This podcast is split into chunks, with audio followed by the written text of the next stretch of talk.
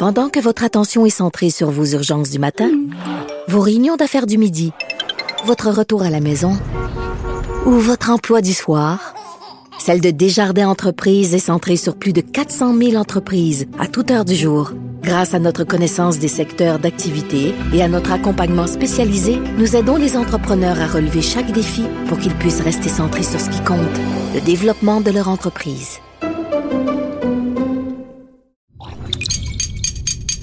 Cube Radio.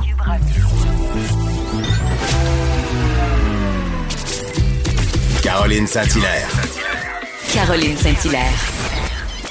Un été pas comme les autres. Cube Radio. Oui, bonjour. 13 juillet, euh, lundi matin, une autre semaine. euh, à Cube Radio, euh, on en parlait avec Pierre Nantel. Euh, Quelle triste fin de semaine. Euh, Je sais pas pour vous, mais moi, j'ai eu euh, le moton euh, toute la fin de semaine. Euh, En fait, euh, une variété d'émotions, euh, de la tristesse, la colère, de l'impuissance. Euh, c'est euh, c'est vraiment c'est vraiment triste. Euh, Le pire s'est produit en fin de semaine euh, après euh, l'alerte Amber pendant plusieurs heures. On a finalement retrouvé les deux fillettes, Romy et Nora. Carpentier morte et, euh, et le papa est toujours en cavale. On continue les recherches pour le retrouver, Martin Carpentier. Et euh, ben, tout d'abord, euh, mes, mes sympathies euh, à la maman, à la, aux grands-parents, aux familles, aux amis. Euh, c'est assurément des moments très, très difficiles. Il y a quelque chose d'anormal euh, de perdre des enfants comme ça en plus.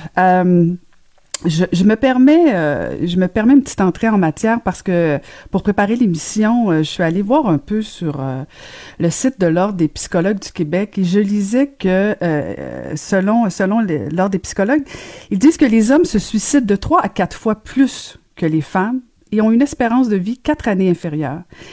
L'ordre dit aussi que lorsqu'ils sont en détresse, les hommes sont moins nombreux à consulter des ressources d'aide que les femmes et ceux qui le font obtiennent un moins bon suivi. Ils disent aussi que, par exemple, une étude euh, qui a porté sur 41 000 Montréalais ayant reçu un diagnostic de dépression montre que les hommes sont moins susceptibles d'obtenir un suivi médical après le diagnostic. Euh, et dans la même veine, les hommes qui consultent dans une urgence pour des raisons de santé mentale sont moins nombreux que les femmes à obtenir un suivi. Euh, je me dis qu'il y y a quelque chose, il y a un enjeu de société et il faut qu'on s'y penche. Et je me permets de lire un extrait euh, de, la, de la chronique de Richard Martineau d'hier parce que je la trouve euh, touchante et euh, révélatrice. Et euh, je lis un extrait, donc vous pouvez aller sur le, site du Journal de Montréal pour lire l'ensemble du texte de Richard, mais voici un extrait. Les gars, pourquoi vous n'allez pas consulter quand ça ne va pas entre vos deux oreilles? Quand le moteur de votre auto fait de drôles de bruit, vous n'hésitez pas deux secondes et allez dans un garage pour que pour qu'un spécialiste ouvre le capot et regarde ce qui va pas. Eh bien, vous devriez faire la même chose quand vous entendez un drôle de bruit dans votre tête, quand vous sentez que la rage et la colère sont en train de prendre le dessus. Allez voir un spécialiste. On est en 2020, les boys. Il n'y a pas de honte à ça. T'as mal au ventre, tu vas voir un spécialiste du ventre. T'as mal au dos, tu vas voir un spécialiste du dos. Ben, si t'as mal à l'âme, tu vas voir un psy. Qu'est-ce que ça donne? Ça te permet de ventiler, de faire le point, de dire tout ce que tu ressens sans être jugé. À Cube avant-hier, j'ai dit quelque chose que je n'avais jamais dit par pudeur, par orgueil. Il y a une vingtaine d'années, j'ai vécu une grosse peine d'amour. J'étais pas violent ni colérique contre mon ex, juste triste. J'arrivais pas à remonter la côte, à me remettre sur pied. Tu capotes parce que ta blonde t'a laissé? C'est dur, oui. Mais c'est pas la fin du monde. Ta blessure va se refermer. La vie va continuer. Ta femme n'est pas une extension de toi-même. Dans la vie, on tombe en amour, puis on tombe en désamour. C'est comme ça. On ne peut pas obliger quelqu'un à nous aimer. Passe à travers. Fais un homme de toi. Montre à tes enfants que tu es fort, que tu es bon, que le regard qu'ils portent sur toi soit rempli d'amour, d'admiration, pas d'effroi. Merci, Richard, pour ce beau texte. Le, le commentaire de Varda Étienne, une vision pas comme les autres. Oui, on va échanger avec euh, Varda Étienne. Euh, Varda qui est euh, une animatrice, une femme d'affaires. et euh, bonjour Varda. Bonjour Caroline. Alors, comment tu as vécu ça, toi, cette fin de semaine-là?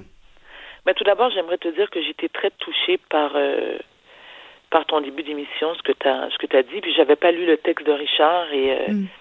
ça me bouleverse beaucoup, mais ce qui, comme toi, m'a bouleversé. Ce qui a bouleversé le Québec en entier, c'est bien sûr ce drame épouvantable. J'ai passé le week-end Caroline, moi, normalement, le week-end, j'essaie de ne pas regarder la télé puis de, de, de faire autre chose, mais j'ai passé le week-end branché sur LCN parce que je souhaitais de tout cœur d'apprendre que Martin Carpentier soit appréhendé. Et malheureusement, nous sommes aujourd'hui lundi, 10 heures, et cet homme s'est volatilisé comme par enchantement dans la nature. Malgré le fait qu'il y a des, je veux dire, il y a des combien de policiers qui sont sur ses traces, sur sa trace, il y a des bénévoles, bon, et euh, on ne sait pas il est où. Cette histoire m'a profondément ébranlée et bouleversée parce que je suis une maman. J'ai d'ailleurs écrit sur mes réseaux sociaux euh, comment tuer une mère sans lui enlever la vie, c'est en assassinant ses enfants. Lorsque je pense à cette mère, ainsi que toutes celles qui ont déjà vécu malheureusement une tragédie pareille, la question qui me vient en tête, c'est comment fait-on pour survivre à la mort de ses enfants? J'ai l'impression qu'on ne s'en remet jamais. Et on est en survie pour le reste de nos jours. La colère que j'éprouve ce matin, Caro, la haine, l'injustice et comme tu l'as précisé tout à l'heure, tu l'as mentionné, l'impuissance. Écoute, j'ai pas de mots. Donc, je suis constamment en train de penser à cette mère et me dire, comment doit-elle se sentir? Je pense que je suis même pas capable d'imaginer cette douleur qui doit être indescriptible, qui doit être insupportable. Et comme tu l'as dit, moi aussi, je, je me permets d'offrir mes, mes sympathies, tout d'abord à la mère, bien sûr, mais aussi aux deux familles qui sont éprouvées, parce qu'il y a bien sûr la famille de la mère, mais cet homme-là a aussi une famille qui doit, elle aussi, être dans un état lamentable. Moi aussi, j'ai fait des recherches ce matin, Caroline, et selon les statistiques, entre 2007 et 2012, il y a eu 26 cas de filicide, soit 4 familicides, 10 filicides sans suicide et 7 filicides suivis d'un suicide. La majorité des cas d'homicides conjugaux sont commis par les hommes. L'auteur présumé est souvent le conjoint marié, séparé ou divorcé, et même des conjoints de fait qui ne sont pas le père biologique des enfants de la conjointe, de la nouvelle conjointe. Comme tu l'as si bien dit, Caroline, et très bien exprimé par Richard dans sa chronique du week-end, qu'est-ce qui se passe chez nos hommes? Pourquoi, lorsqu'il y a une détresse aussi profonde, ils hésitent encore en 2020 de consulter. J'ai beaucoup aimé l'exemple de Richard lorsqu'il dit le parallèle où dit lorsqu'il y a un problème de voiture, les hommes sont les premiers à se précipiter chez leur garagiste pour trouver où le bobo. Mais quand ils ont mal à l'âme, lorsqu'ils sont en détresse psychologique profonde, ils ont honte et hésitent à consulter. Pourquoi? Je me pose la question, je ne suis pas un homme. Mais ce que je pense, c'est ils ont peur du jugement, ils ont peur d'être euh, incompris, ils ont peur aussi de ne pas trouver l'aide nécessaire pour les aider à surmonter ce qu'ils vivent. Et ça, c'est un drame en soi. Il y a énormément d'aide au Québec pour les femmes, de nombreuses ressources qui lui sont, qui leur sont offertes. Pourquoi c'est pas la même chose pour les hommes? Effectivement, c'est un problème de société, Caroline. Il faut, il faut, il faut se pencher sur le dossier parce que moi, ce qui m'inquiète et qui me désole au plus haut point, c'est que je suis persuadée qu'avec le temps, avec les années, puisque le taux de séparation et de, et de divorce monte en flèche, est-ce que ça va inciter certains hommes à commettre l'irréparable. Et je ne comprendrai jamais, Caroline, jamais pourquoi on s'attaque à nos propres enfants.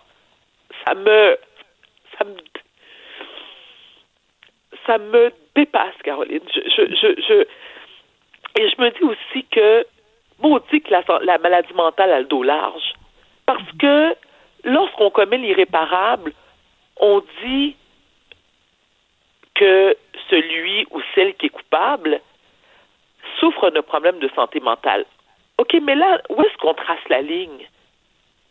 Tu sais, Caroline, encore une fois, je vais me prendre en exemple. Moi, j'ai tout, je, pense que tout le Québec est au courant parce que je le crie, surtout sur toutes les tribunes, euh, que je souffre moi-même de problèmes de santé mentale, je souffre du trouble de bipolarité. J'ai déjà eu des crises où j'ai été, dans l'obligation de me faire hospitaliser, parfois contre mon gré, parfois de manière volontaire. Mais jamais, Caroline, jamais, même dans, mes crises, je n'ai songé à faire mal à mes enfants. Tu sais, j'ai vécu un divorce extrêmement éprouvant. Je n'ai jamais pensé deux secondes à m'attaquer à mes enfants pour faire mal à leur père. Pour moi, c'est une incompréhension totale. Et je me dis, mais qu'est-ce qu'on fait? Comment on, peut convaincre ces hommes qui souffrent, hein, parce qu'il y, a clairement c'est une souffrance, qui cette souffrance provoque une colère et une haine qui, en plus, visiblement, provoque des envies meurtrières. Et ces hommes-là arrivent à un point de non-retour qui est d'assassiner sa propre progéniture. Caroline, c'est, il m'arrive rarement de, d'être sans mots. Je sais plus quoi dire. Ben, en fait, je, pense que. Oui, je pense qu'on l'est tous parce que. Possible, Caro, ben, c'est, c'est, euh, je pense pas que tu aies à t'excuser de ça aujourd'hui, Varda. Et ce qui est, euh, je t'écoutais attentivement parce que euh, tu n'as jamais eu peur de parler de ta maladie, mais je cherche, je cherche des exemples d'hommes, d'hommes, pardon, qui, qui parlent de leur maladie. On n'en voit pas autant. Et, je pense que, c'est pour ça que je voulais lire l'extrait de Richard, parce que, bon, tu sais, euh, Richard, on va se le dire, là, il est réputé pour être un dur à cuire, il n'y a pas la langue dans sa poche. Et là, je me dis, il faut que des hommes parlent plus, il faut qu'on les écoute plus, il faut qu'on les entende plus, justement peut-être pour démystifier. Oui, oui, oui, tout à fait, parce que, mais en même temps, on a tous une part de responsabilité parce que on est souvent la femme de, la maman de, donc mm-hmm. ces hommes-là, ils ont besoin qu'on les entende, qu'on les écoute, et, et c'est pour ça que je pense qu'il faut que ça devienne une priorité nationale, parce que même si il y en a pas beaucoup, ben il y en a beaucoup, tu sais, il y en a déjà trop parce que quand deux enfants perdent la, vie comme ça, ça n'a pas de bon sens. On peut pas, on peut pas rester impuissant. Je veux dire, la petite fille de Granby qui, qui, qui est morte, ben on a senti une urgence de d'intervenir pour qu'il y en ait plus comme ça. Ben il faut aussi qu'on sente la même urgence que un parent ne peut pas au nom du fait qu'il y a un problème de santé mentale, tuer ses enfants. Il faut que ce soit la dernière fois. Euh, il faut que nos, nos, nos, gouvernements, puis bon, encore une fois, j'interpelle les élus parce qu'il faut qu'il y ait des ressources pour les hommes, pour les parents, pour les enfants. Euh, parce que oui, on pense tout à la maman, petite fille, mais la maman de Martin Carpentier, le papa de Martin Carpentier, uh-huh. s'ils sont vivants, uh-huh. je veux dire, c'est des, des, victimes collatérales aussi, là. Donc, euh, non, euh, c'est un enjeu important et euh, plutôt, plutôt préoccupant. Et, je pense qu'il faut continuer, qu'on continue, qu'on en parle, qu'on reste pas sans émotion parce que c'est juste normal, Varda, c'est juste normal. Merci, Caroline. Écoute, on se reparle demain, Varda. Prends soin de toi. Je t'embrasse. C'était Varda Étienne. Merci. Pendant que votre attention est centrée sur cette voix qui vous parle ici, ou encore là, tout près ici, très loin là-bas, ou même très, très loin, Celle de Desjardins Entreprises est centrée sur plus de 400 000 entreprises partout autour de vous. Depuis plus de 120 ans, nos équipes dédiées accompagnent les entrepreneurs d'ici à chaque étape pour qu'ils puissent rester centrés sur ce qui compte, la croissance de leur entreprise. IGA est fier de présenter l'émission À vos affaires. Pour économiser sur votre panier d'épicerie, surveillez les offres et promotions de la circulaire disponible à IGA.net chaque semaine. IGA, vive la bouffe et les bonnes affaires. Caroline Saint-Hilaire. Elle a des antennes partout dans les coulisses de la politique. Cube Radio. Un été pas comme les autres. Malgré qu'on ait trouvé euh, les deux fillettes euh, décédées, euh, le travail de recherche se poursuit toujours pour retrouver Martin Carpentier. Et on a pensé en parler avec un policier de la Sûreté du Québec à la retraite, François Doré. bonjour, Monsieur Doré. Bonjour, Madame Saint-Hilaire. Alors, selon votre expérience, Monsieur Doré, est-ce que la police est toujours à la recherche d'une personne vivante ou, selon votre expérience, on peut considérer Monsieur Carpentier déjà décédé? Ben, la, police le dit, ils espèrent le retrouver vivant. Ils ont des informations à l'effet qu'il pourrait toujours être vivant. Il faut s'accrocher à ça. Oui, le secteur est intense, il est boisé, il est dur à fouiller, mais il n'y a rien qui indique. Il n'y a rien qui indique à ce moment-ci que M. Carpentier est passé à, l'impensable. Euh, donc, c'est un, un Carpentier vivant que les policiers recherchent. Et il faut le retrouver rapidement parce que arrive au bout de ses ressources, s'il a réussi à s'introduire dans une maison et à, prendre la nourriture, il arrive au bout de ses ressources. Est-il encore dans le secteur précis? Encore une fois, la police semble penser que oui. Mais cinq jours, là, ça commence à faire ça, commence à faire long, mais en même temps, certaines connaissances de M. Carpentier disaient que bon, euh, il avait été dans les scouts et il y avait plusieurs mhm. euh, euh, façons justement pour probablement se débrouiller pendant quelques jours dans la forêt. C'est ce c'est ce qu'on entend. Oui, possiblement que ça peut ça peut lui rendre service, mais c'est pas c'est pas indéfini dans le temps. Ça ça se termine à quelque part parce que s'il est seul dans un secteur boisé, les besoins, euh, besoin minimal d'eau, de nourriture, d'endroits euh, pour, pour s'abriter, euh, sa santé qui, qui, doit, qui doit en avoir pris un coup. Est-il été impliqué dans l'accident? Est-il encore blessé? Est-il confus? Euh, il a certainement besoin d'aide s'il est toujours vivant. Et c'est pour ça que les policiers se dépêchent pour pouvoir le retrouver le plus rapidement possible. Le reste, on met ça de côté. l'important, c'est de le retrouver lui. Mhm, mhm, mhm. Euh, on voyait aussi que bon, l'armée a, aidé avec un hélicoptère. Est-ce que c'est fréquent, ça, M. Doré? Bon, ça arrive à l'occasion que les forces armées peuvent assister des policiers dans une recherche comme ça. Euh, encore une fois, un secteur boisé intense, un couvert forestier euh, de tous les instants difficile d'accès même à pied. Alors, plus il y a de ressources et un deuxième hélicoptère, on sait que ça couvre beaucoup, beaucoup de terrain. Alors oui, c'est le bienvenu. Et oui, ça arrive à l'occasion qu'il y ait des demandes d'assistance qui sont faites comme ça et euh, les policiers reçoivent l'aide.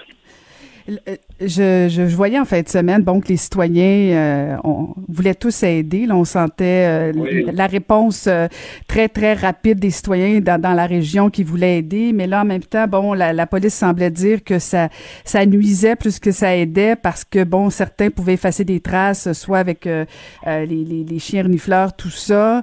Puis en même temps, M. Doré, corrigez-moi si je me trompe, mais c'est pas la première fois où on les citoyens vont aider. Pourquoi dans ce cas-là, c'est problématique plus que d'autres? C'est problématique parce qu'on est dans un secteur boisé qui est peu ou pas fréquenté. S'il y a des citoyens qui s'y promènent comme ça s'est produit en fin de semaine, ils vont laisser des traces, ils vont laisser des, objets peut-être, ils vont laisser des odeurs qui peuvent confondre les chiens policiers qui, eux, sont habitués à détecter une odeur qui ne se trouve pas particulièrement dans un boisé quelconque, donc une personne. Mais s'il y en a 10, 15, 20, 30, 40 qui ont, qui ont marché à cet endroit-là, le chien, lui, quelle piste il va suivre? Il n'est pas programmé pour suivre une piste en particulier, mais plutôt la piste qui se démarque des autres. Ça, c'est une chose.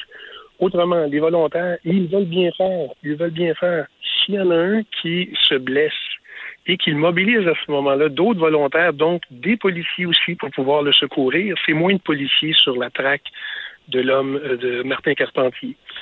Tout autant de renseignements comme ça, parce que là, au poste de commandement, on sait qui se trouve à quel endroit pour les recherches. Et si on ajoute encore une fois 20, 30, 40, 50, 100 personnes, est-ce que quelqu'un va voir un autre euh, bénévole et va penser que c'est Carpentier, là, va aviser la police, et là, on déplace la police pour rien, alors que ce ne sera pas Carpentier? C'est, oui, l'aide, elle est la bienvenue dans une, euh, dans un milieu qui n'est pas rural, dans un milieu qui n'est pas forestier, euh, dans, une, dans un village, oui, ça peut aider. Mais dans ce milieu-là, c'est très, très, très difficile d'avoir de l'aide euh, de façon de façon aussi rapide, mais dont on ne connaît pas les capacités et le nombre. Mhm. Et selon votre expérience, est-ce que euh, on est déjà en train de faire les autopsies des deux fillettes qui, qui pourraient peut-être donner des indices où se trouve Martin Carpentier ou on, c'est, c'est deux dossiers distincts? Ben, c'est le même, c'est l'ensemble du dossier. Mhm. euh, les autopsies qui auront lieu viendront déterminer la cause de la mort, euh, à quel moment est survenue ce, ce, cette mort-là, ou sont survenues ces morts-là. Euh, sur la direction qu'a prise Carpentier, peut-être pas.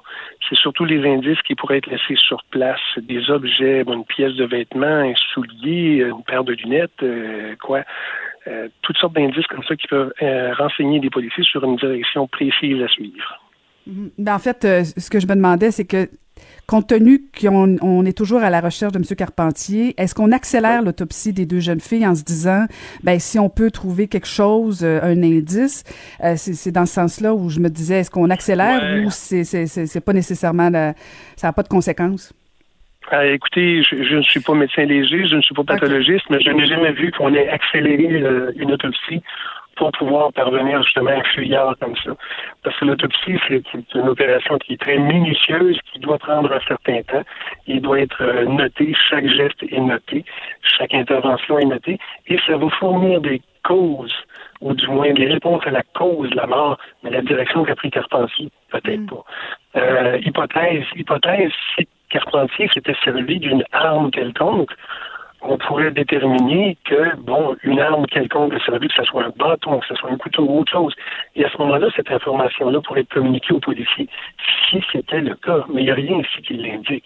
Et les policiers pourraient savoir à ce moment-là, moi, s'il utilisait une arme, est-ce qu'il pourrait l'utiliser contre les policiers? encore une fois, je ne veux pas spéculer, c'est dans le domaine des, des, des, des hypothèses. Mhm. Et puis, selon votre expérience, euh, pendant combien de temps encore la police peut maintenir euh, tous ses effectifs comme ça sur le terrain pour trouver M. Carpentier? Ah, beaucoup de temps encore. Tant qu'ils ah qu'ils auront des indices, oui, beaucoup de temps encore. Tant qu'ils auront des indices, tant qu'ils auront des informations, tant que euh, le secteur complet n'aura pas été fouillé, ils seront là. Est-ce que ça peut prendre une journée, deux journées, trois journées? Je ne le sais pas. Encore une fois, je ne veux pas spéculer sur le temps qu'ils vont mettre. Je sais qu'ils font ça de façon minutieuse avec euh, beaucoup de sérieux et ils veulent, ils ont à cœur de retrouver Carpentier rapidement, encore une fois. Et je le dis, euh, cette histoire-là, ce dossier-là, malheureusement, n'a pas besoin d'une troisième mort inutile. Mhm, mhm.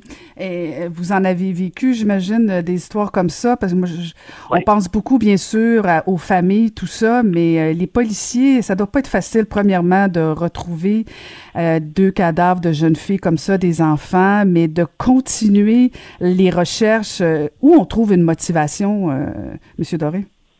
C'est dans la justice, c'est l'application de la justice, c'est dans la capacité, euh, après, après le corps de travail, de comprendre que ce n'est qu'un travail, mais euh, faut, faut que la justice s'applique. Euh, faut que Martin Carpentier soit trouvé et si s'il doit euh, comparaître à la course, ça sera fait éventuellement. Alors les policiers doivent garder cette motivation-là, doivent euh, pour la mémoire des deux, des deux petites, pour la mémoire de, la famille qui reste, trouver des réponses aux questions qui ont été soulevées et mettre un terme, mettre un fin à cette histoire-là. Mhm. Monsieur Doré, je me, je me permets d'aborder un sujet avec vous parce que euh, vous l'avez fait publiquement dans une lettre, euh, euh, un blog en fait en 2014, comme quoi que vous-même vous avez déjà pensé au suicide. Une fois, vous mhm. avez crié mhm. à l'aide. J'en parlais tout à l'heure avec Varda. J'en ai parlé en citant Richard Martineau qui disait qu'il avait fait appel à de l'aide. Et je trouve ça tellement important, Monsieur Doré, parce que on dirait que les femmes, on, est à l'aise. En fait, on, on est un peu plus réconcilié avec le fait que des fois on a besoin d'aide. Les hommes peut-être un peu moins. Qu'est-ce qui vous a poussé à en parler publiquement? Ben, à cette époque-là, évidemment, euh, au moment où ça s'est arrivé, euh, je l'ai vécu comme tel. Quelques années plus tard, j'étais, oui, j'écrivais dans le Journal de Montréal, euh, j'étais à TVA aussi, et puis ça m'est venu à l'idée parce que un policier que je connaissais, oui, s'était suicidé. Et dans cette année-là, euh, il est arrivé plusieurs événements comme ça où des policiers avaient perdu la vie, non pas au cours d'opérations policières, mais par leurs propres mains. Et euh, j'ai voulu rappeler le souvenir Et j'ai voulu dire que oui, l'aide, ça se demande. Et si je me souviens bien, ce que j'écrivais en 2014, entre autres, c'est que un, un, policier, c'est tough, un policier. Mais un uniforme et un gun en plus, il n'y a rien qui va l'arrêter. Mais c'est pas vrai, ça. Faut faire un peu d'hygiène mentale. Faut, à la fin du chiffre, se dire, regarde, il y a ma blonde qui m'attend à la maison, ma femme, euh, mon mari, c'est une policière, il y a des enfants qui m'attendent et ce n'est qu'un travail. Alors, il faut être capable, demander de l'aide, c'est être fort. C'est être fort, mais il faut encore que l'aide s'y trouve, c'est sûr. Hmm. Ben, sur ces sages paroles, M. Doré, je vous laisse aller demander de l'aide. C'est être fort. Merci infiniment. Je rappelle que vous êtes policier, de la, policier à la retraite de la Sûreté du Québec. Merci beaucoup, M. Doré. Je vous en prie, au revoir. Pendant que votre attention est centrée sur vos urgences du matin, vos réunions d'affaires du midi, votre retour à la maison ou votre emploi du soir, celle de Desjardins Entreprises est centrée sur plus de 400 000 entreprises à toute heure du jour. Grâce à notre connaissance des secteurs d'activité et à notre accompagnement spécialisé, nous aidons les entrepreneurs à relever chaque défi pour qu'ils puissent rester centrés sur ce qui compte, le développement de leur entreprise. IGA est fier de présenter l'émission À vos affaires. Pour économiser sur votre panier d'épicerie, surveillez les offres et promotions de la circulaire disponible à IGA.net chaque semaine. IGA, vive la bouffe et les bonnes affaires. Ancienne mairesse de Longueuil, l'actualité. Ça. Vous écoutez Caroline Saint-Hilaire, Cube Radio. Le, commentaire de Emmanuel Latraverse. Des analyses politiques pas comme les autres. Elle est analyste politique, effectivement, LCN TVA, ici à Cube Radio. Bonjour, Emmanuel Latraverse. Bonjour. Alors, alors, Emmanuel, tu vas nous parler du masque obligatoire. En fait, l'annonce viendrait cet après-midi ou dès samedi prochain. On porte le masque partout dans les lieux publics fermés au Québec. Oui, et on voit que ça fait partie, je pense, de la nouvelle escalade des mesures que met en place le gouvernement pour essayer de lutter contre ce que moi j'appelle le relâchement de l'été. Hein. On le voit un peu partout, euh, dans les magasins, euh, dans, dans les lieux publics. Euh, les gens font moins attention, ont moins peur et, euh, et, ça, et la crainte, c'est que ça occasionne une nouvelle flambée là, des cas. On a vu le problème posé par le cas des bars à Montréal. Et donc, là, le gouvernement finalement cède, je pense, à la, à la pression scientifique là, et à la pression des experts en se résolvant à faire ce qu'il ne voulait pas faire, c'est-à-dire contraindre parce que convaincre n'a pas fonctionné. Hein. faut se rappeler, c'était ça le discours de M. Arruda, dire le masque, on va convaincre avant de contraindre, mais ça marche pas. Il n'y a pas assez de gens qui le portent. S'il n'y a pas assez de gens qui le portent, ben ça n'a pas l'efficacité euh, escomptée.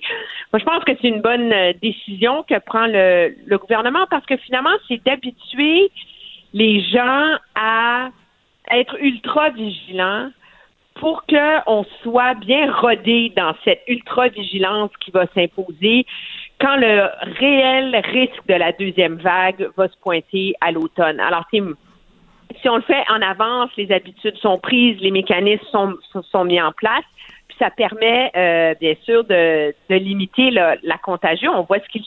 Puis je pense que ce qui se passe aux États-Unis en ce moment doit euh, nous servir à tous d'une forme de de, prudence là, euh, et, de vigilance. Mais, Manuel, tu disais que ton, selon toi, il cède un peu aux pressions des scientifiques, mais est-ce qu'il cède pas aussi un peu beaucoup aux pressions des régions, notamment des élus locaux qui voient débarquer les gens de Montréal, euh, où le port du masque est pas nécessairement euh, très très répandu? Là, on est à la veille des vacances de la construction. Est-ce que c'est pas un peu ça aussi, euh, ce à quoi s'attaque le gouvernement du Québec en disant wow wow wow, si vous allez vous promener partout, maintenant les masques vont être obligatoires? Euh, oui, la pression des régions, mais les régions aussi vont être obligées de le porter, euh, le masque. Et moi, dans les quelques déplacements que j'ai faits cet été, je peux te dire que les lieux où on les voit les moins, les masques, c'est en région. Euh, je suis rentrée dans un dépanneur à Grand Remous, au nord de Maniwaki. Moi et mon mari, avec nos masques, on avait l'air de deux extraterrestres. Tout le monde nous regardait comme si on était euh, vraiment débarqués euh, d'une autre planète. Là. Ils savaient que vous veniez de Montréal. oui, ben, on venait d'Ottawa, mais en fait, alors, alors je pense que ça va, ça va demander un gros ajustement aussi aux gens dans les régions qui, eux, se sentent mieux protégés, moins à risque Et là, si on le rend obligatoire partout, ben il est vraiment obligatoire euh, partout. Euh, c'est sûr que ça va venir, là, je peux te prédire toutes les questions qui vont arriver aujourd'hui. Qui va fournir les masques? Qui va contrôler? qui va... À, à Ottawa, le masque est déjà obligatoire depuis une semaine. Et finalement, là, ça change pas le monde. je veux dire, euh, les gens le, le, portent, les commerces en ont quelques-uns, ont comme une boîte là, à la disposition des gens quand, quand, quand on arrive. Certains commerces demandent de payer un dollar puis donnent l'argent à une œuvre de charité, d'autres commerces les, les donnent euh, gratuitement. Mais moi, le risque que j'ai vu avec le masque obligatoire par ailleurs, c'est que une fois que les gens ont un masque, c'est vrai que la distanciation sociale dans les fils pour rentrer dans les magasins, ça, c'est respecté. Mais une fois que tu es rentré dans le magasin ou dans un commerce, ben là, tout d'un coup, là, toute la vigilance et la prudence qu'on voyait avant est relâchée. Et c'est, je pense qu'elles étaient là, les craintes de Faire Arruda. Et moi, c'est ce que j'ai vu là, depuis une semaine. Tout d'un coup, les flèches dans les commerces, les gens vont en sens inverse. Euh, les gens se croisent, euh, les gens sont beaucoup plus proches, font moins attention. Alors, je pense que ça va faire partie des, des défis là, dans l'espèce de, de message que va devoir livrer le gouvernement. C'est de ne pas s'imaginer que le masque est une armure contre la COVID. Là. Pour que ça fonctionne, le masque, il faut que ça soit accompagné de tout le reste. Là. Et, euh, et c'est là qu'il y a, qu'il y a un, un, défi, je pense, en termes en termes de, de, de, santé publique. Puis, selon toi, est-ce qu'on va, va mettre des amendes rattachées euh, au non-port du masque ou si ça va être vraiment obligatoire mais non coercitif?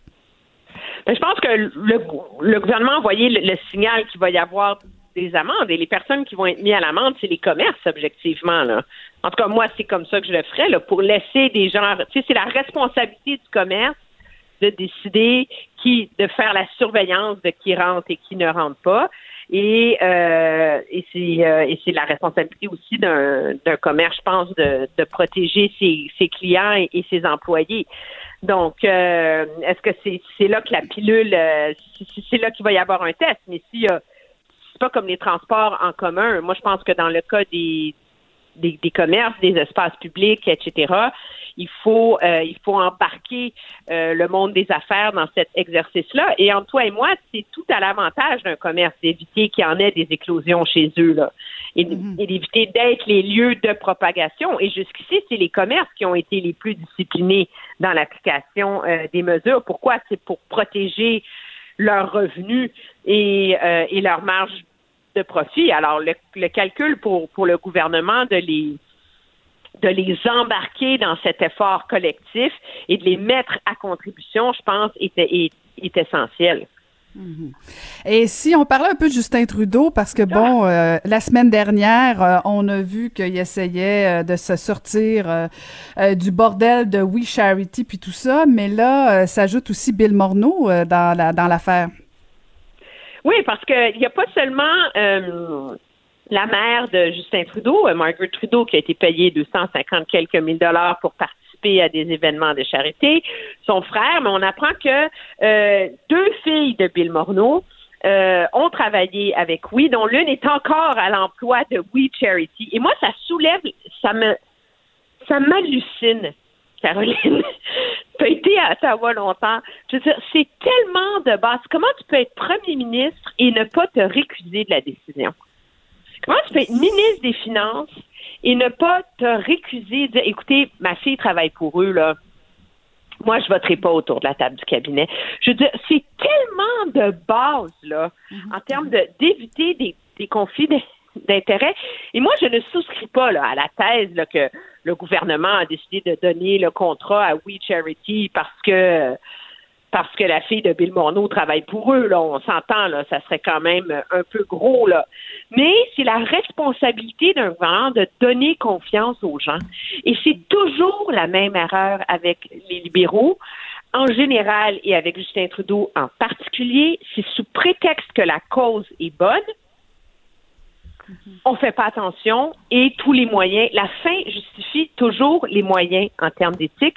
C'est le même principe pour SNC-Lavalin de vouloir sauver les emplois et protéger l'entreprise, ben là, on met l'indépendance judiciaire aux poubelles. Et là, sous prétexte qu'on a une, on veut on veut jeter les bases d'un immense effort de volontariat, euh, d'aide aux jeunes, d'engagement, un peu comme le Peace Corps aux États-Unis, qui est une bonne idée, parce que la fonction publique est pas bien armée et a pas dans le passé donné des bons résultats dans cet exercice-là, parce qu'il faut trouver les jeunes, il faut mettre en place les mécanismes, il faut avoir les réseaux, etc. On, on identifie que c'est We Charity les mieux placés pour le faire. Il n'y a pas d'alternative. Mais là, déjà, là, tu donnes un contrat sans appel. Tu donnes un, contrat à, au service à, une, œuvre de charité, mais qui est publique, qui n'est pas au gouvernement, puis tu es le premier ministre, t'imagines qu'il ne faut pas te, te, récuser. Le gouvernement ne peut pas s'en sortir de ça. C'est son perpétuel manque de jugement. Et là, pour en ajouter une course, on, attend que sa chef de cabinet a déjà travaillé pour une association qui a amassé des fonds pour We Charity. Alors, c'est comme ces espèces de réseaux incestueux, là, de monde qui se connaissent entre eux, qui font leurs affaires entre eux et qui perdent toute perspective sur euh, quelle est la probité et l'indépendance qui s'imposent quand on est au gouvernement. Et ce qu'il y a de malheureux dans tout ça, c'est que c'est la mise sur pied d'un programme qui était valable et qui pouvait porter fruit qui est, mis en, péril. Hum, hum, hum. Et, il discrédite toute la classe politique. Moi, la semaine passée, j'étais dans tous mes États parce que euh, Écoute, je suis pas mal convaincue que effectivement, il y avait comme une bonne intention, mais c'est pas la première fois que Justin Trudeau tombe là-dedans. C'est comme la troisième fois qu'il va recevoir un blâme en termes d'éthique. Là, tu te dis, ok, est-ce que, est-ce qu'ils ont l'impression que le Canada leur appartient, euh, qu'on n'a pas un mot à dire, puis que c'est de même, tu l'as bien dit, des relations incestueuses. Euh, c'est comme, ça nuit à toute la classe politique. Je suis tellement tannée, Emmanuel, de ce genre d'affaires-là. Là.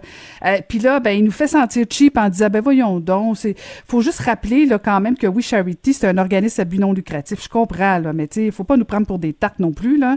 oui, mais c'est l'arrogance qui, qui est vraiment propre aux libéraux.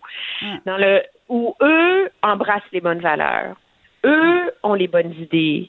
Eux savent ce qui est bon pour le Canada. Quiconque remet ça en question sont des brutes non sophistiquées en particulier. Hein, conservateur, c'est comme. Euh, et là, ça, ça permet de faire ce qu'on veut en tout temps sans se poser des questions.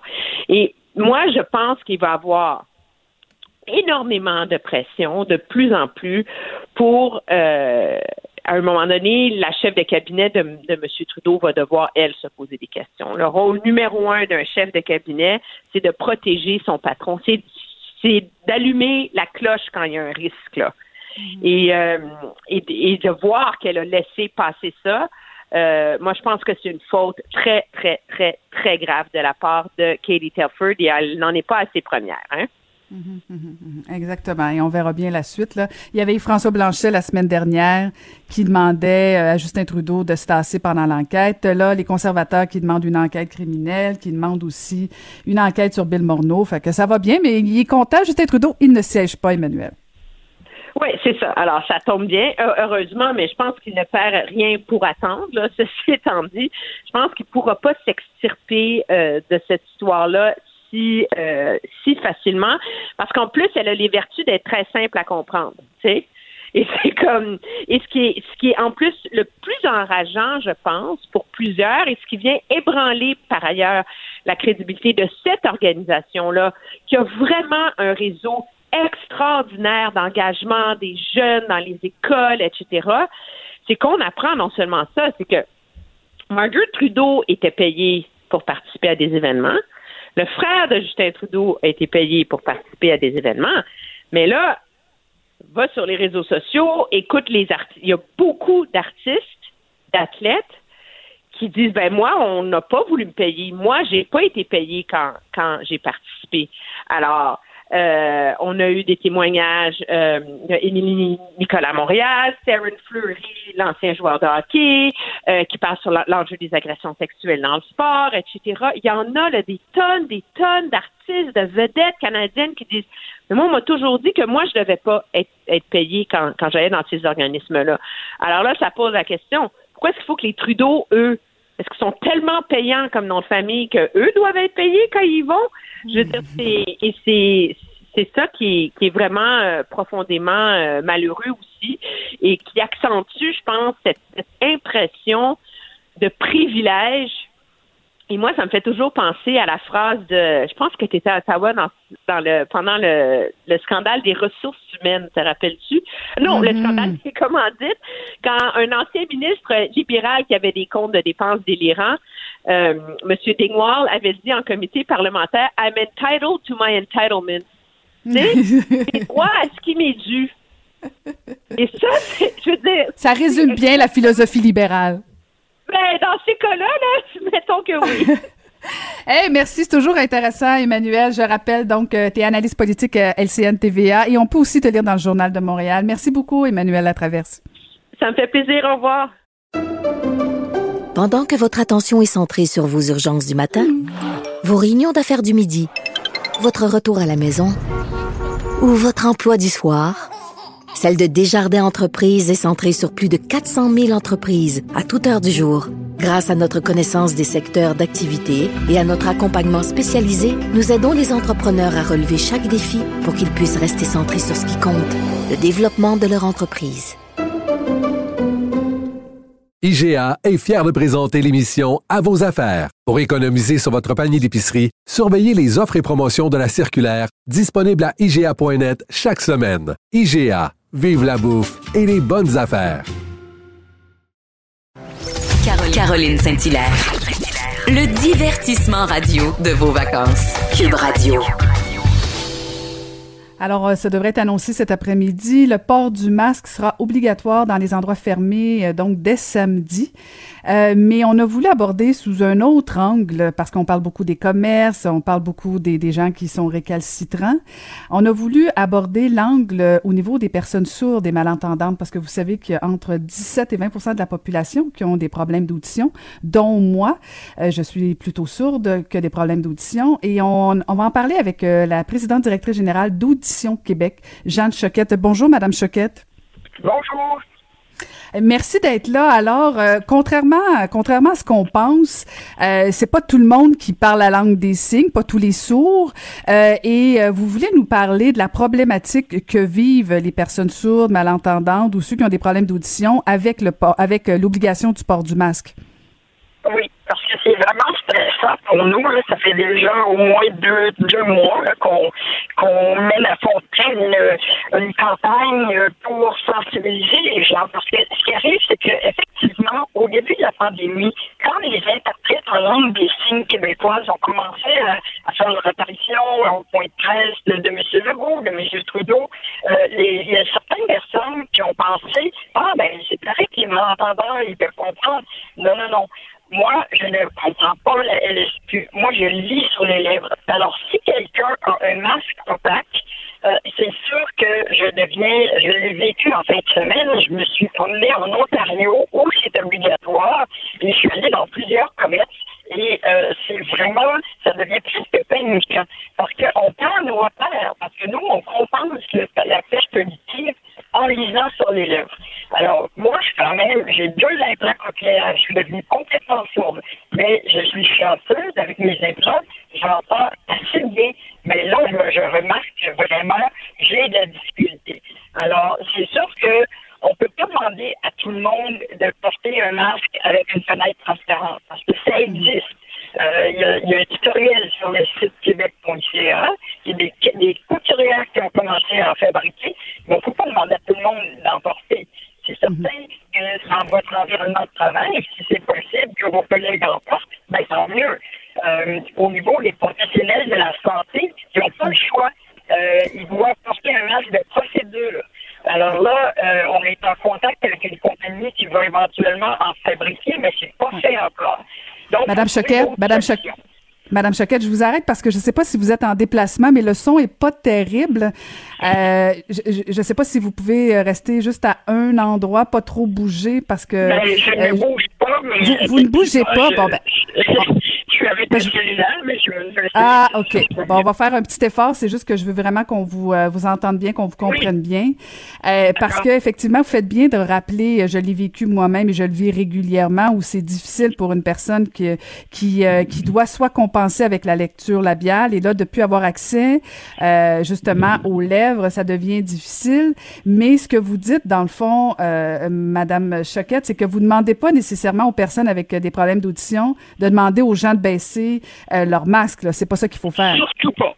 Surtout pas. Euh, on ne peut pas faire ça. Je sais qu'on a lancé une campagne avec des autocollants qui disent je lis sur les lèvres. Et quand on montre ça, les gens spontanément vont baisser leur masque. C'est pas la chose à faire, malheureusement. Euh, c'est sûr que bon, il est trop tard s'ils l'ont fait, là, puis c'est certain qu'à ce moment-là, on va comprendre mieux, mais il y a des gens qui sont fâchés parce qu'ils disent Oh, la personne n'a pas voulu baisser son masque. C'est son droit. On ne peut pas faire ça parce que si son masque est contaminé, on va se contaminer elle-même. Mm-hmm, mm-hmm. Alors, il y a d'autres solutions. On peut demander aux gens de parler un petit peu plus fort, pas crier, surtout pas crier, c'est humiliant, euh, de, de, parler un petit peu plus fort, de, de, de dire des phrases courtes, des mots simples, d'utiliser un papier, un crayon au besoin. Euh, si vous avez un téléphone intelligent, la personne peut peut-être vous envoyer un texto ou même vous, vous, euh, vous téléphoner pour que vous puissiez, parce que maintenant, avec Bluetooth, beaucoup de malentendants ont un système, c'est avec ça que je vous parle maintenant, beaucoup de malentendants ont un système qui envoie le son de leur téléphone directement dans leurs appareils. Alors, à ce moment-là, la personne, même si elle est en face de vous, elle peut vous téléphoner et vous allez pouvoir mieux l'entendre. Vous allez même pouvoir monter le volume de votre téléphone. Mhm. Alors, il y a des solutions il existe des solutions euh, et euh, il y a quand même aussi des masques qui existent là qu'on peut voir euh, les lèvres des gens. Il y a, mais bon ils sont moins nombreux là. Euh, moi j'aime toujours quand les, les, gens portent des visières parce que c'est plus facile mais ça non plus euh, c'est ça protège peut-être pas autant que le masque. J'ai vu sur certaines de vos publications où de plus en plus on l'utilise le masque avec avec une couverture transparente mais c'est pas encore répandu partout au Québec non, non, c'est ça. Mais il y a quand même de plus en plus de gens. Euh, si vous allez sur le site d'une compagnie, d'un organisme plutôt, qui s'appelle Technique textile.ca.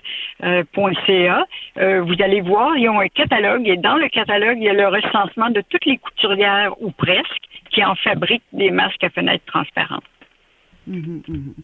Ben, merci beaucoup, merci beaucoup de nous avoir sensibilisés, euh, Madame Choquette. Je pense que c'est important qu'on en parle parce que je rappelle, il y a quoi 17 entre 17 et 20% de la population avec des problèmes d'audition. Alors, faut en parler. Merci beaucoup, Madame Choquette. Merci, ça m'a fait plaisir. Pendant que votre attention est centrée sur vos urgences du matin, vos réunions d'affaires du midi, votre retour à la maison ou votre emploi du soir. Celle de Desjardins Entreprises est centrée sur plus de 400 000 entreprises à toute heure du jour.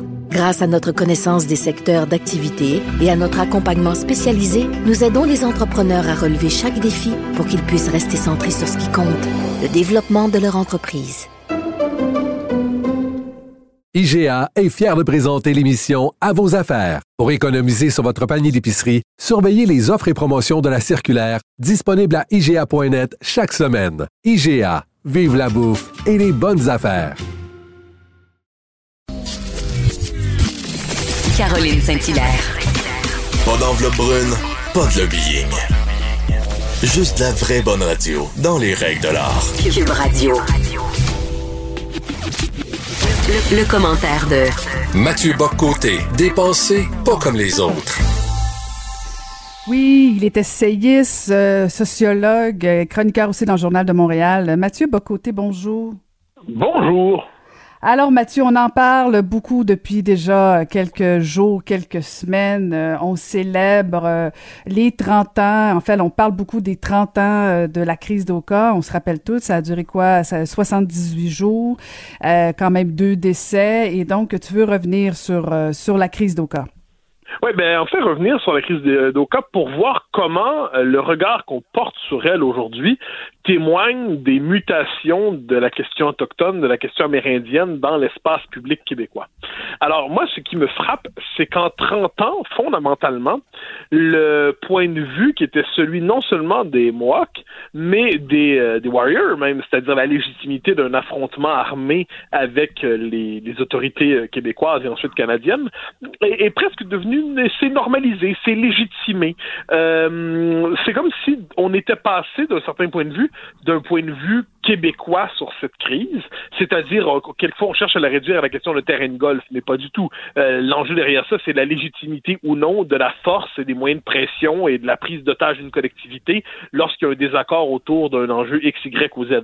Or, 30 ans plus tard, c'est comme si fondamentalement on, on, on avait tranché de la la situation de la manière suivante.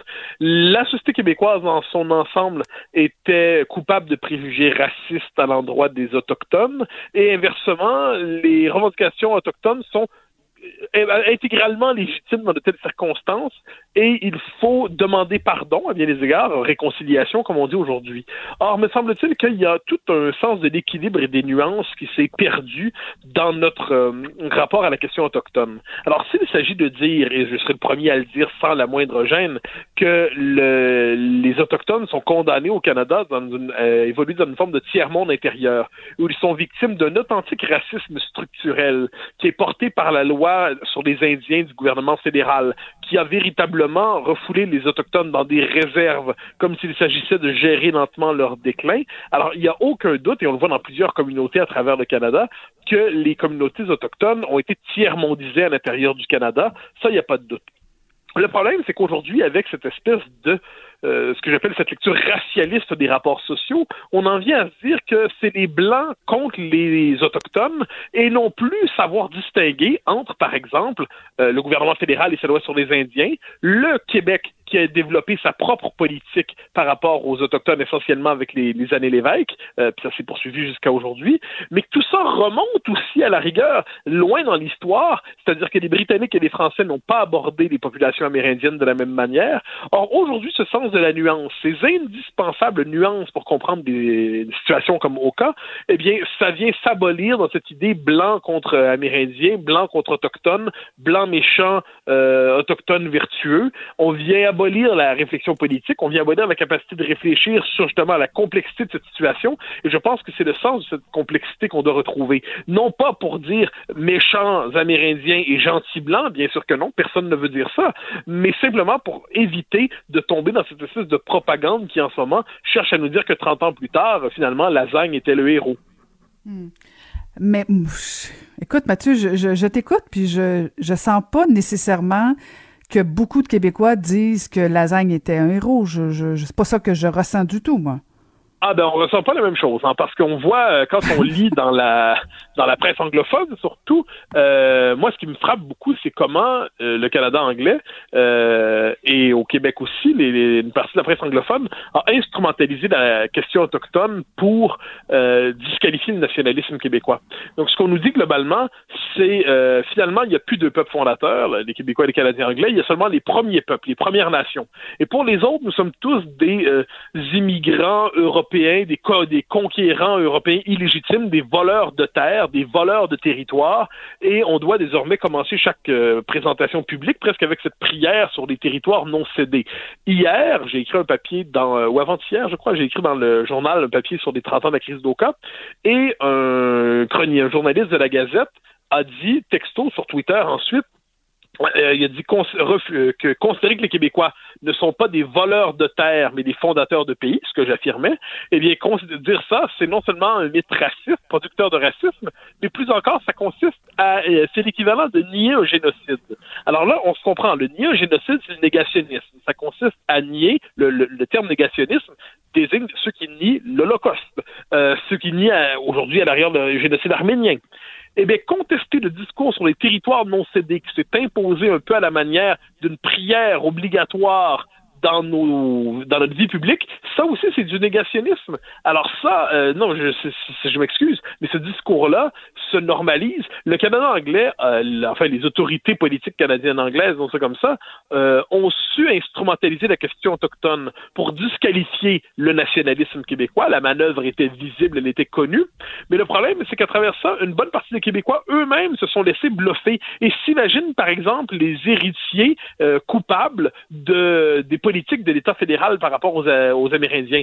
Or, on devrait simplement rappeler que collectivement, les Québécois s'engagent à travers leur propre gouvernement, qui est le gouvernement du Québec, qui est l'héritier de la longue histoire de l'Amérique française, et ce n'est pas la même chose que les politiques de l'État fédéral qui descendent de l'histoire d'un empire britannique. Or, en ce moment, surtout dans la jeune génération, où euh, véritablement on entend ce discours sur les territoires non cédés, où on entend cette espèce de, de, de discours euh, de pénitentiel, d'autoflagellation, où on s'accuse collectivement de génocide, on voit ça partout.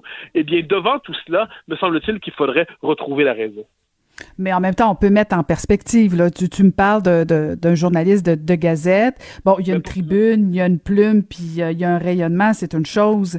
Euh, mais je pense que quand même, les Québécois font la part des choses, Mathieu. Est-ce que, parce que c'est vrai, tu, tu, tu, le rappelles souvent, ce discours qu'on qu'on entend, puis bon, ça devient presque un hymne dans chacun des discours, notamment euh, de certains élus, de dire, bon, nous sommes de, sur un territoire non cédé. On sait même plus, finalement, lequel, lequel dit vrai, lequel dit faux. Moi, je pense qu'à un moment donné, il va falloir qu'on qu'on le fasse, euh, pas le débat parce que c'est pas un débat, mais il va falloir qu'on remette les pendules à l'heure de dire, ben voici ce qui s'est passé réellement, parce que. Ah, mais oui, non, mais Mathieu, qu'un journaliste de, de, Gazette veuille changer le cours de l'histoire pour se déculpabiliser puis me faire sentir cheap, ça lui appartient. Mais il peut aussi pelleter du côté du fédéral. Tu faisais référence à la loi sur les Indiens.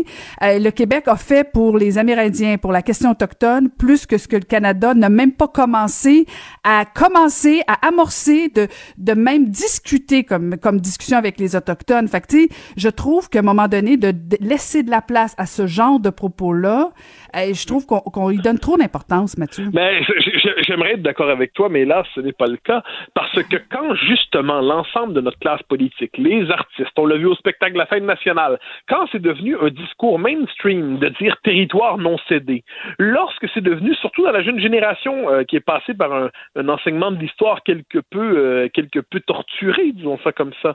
Euh, les faits étaient torturés au service de l'idéologie. toute une partie de la jeune génération est convaincue que nous avons commis un génocide en tant que blancs, en nous descendants de l'empire. Mais non, Mathieu, c'est pas tout le monde qui pense ça, c'est pas ben, vrai.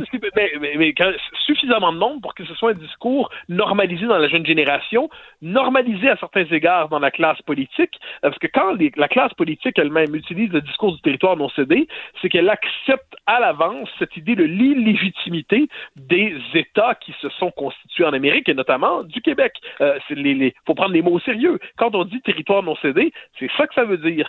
Or, euh, et à travers ça, c'est comme si on s'expulsait nous-mêmes mentalement de notre propre pays en se présentant comme des populations illégitimes qui devraient faire pénitence. Euh, à ce compte-là, est-ce qu'on doit présenter euh, la, France comme un territoire gaulois non cédé aux Romains? Est-ce que la, et là on peut faire une longue liste, est-ce que le Maghreb doit considérer que les Arabes ne doivent pas être présents? Donc le, le, Maghreb est un territoire non cédé aux Arabes qui sont arrivés suite dans les grandes invasions. Euh, et jusqu'où on va aller dans cette espèce de logique? Euh, derrière ça, pour moi, il y a cette espèce de, de premièrement d'esprit anachronique. Je pense qu'il n'y a pas pire manière d'aborder les questions historiques qu'à travers le biais de l'anachronisme. Euh, on plaque des catégories d'une époque sur l'autre. Ensuite, on est incapable de penser chaque époque dans sa singularité. Ensuite, on décide d'utiliser des catégories morales qui se substituent aux catégories analytiques.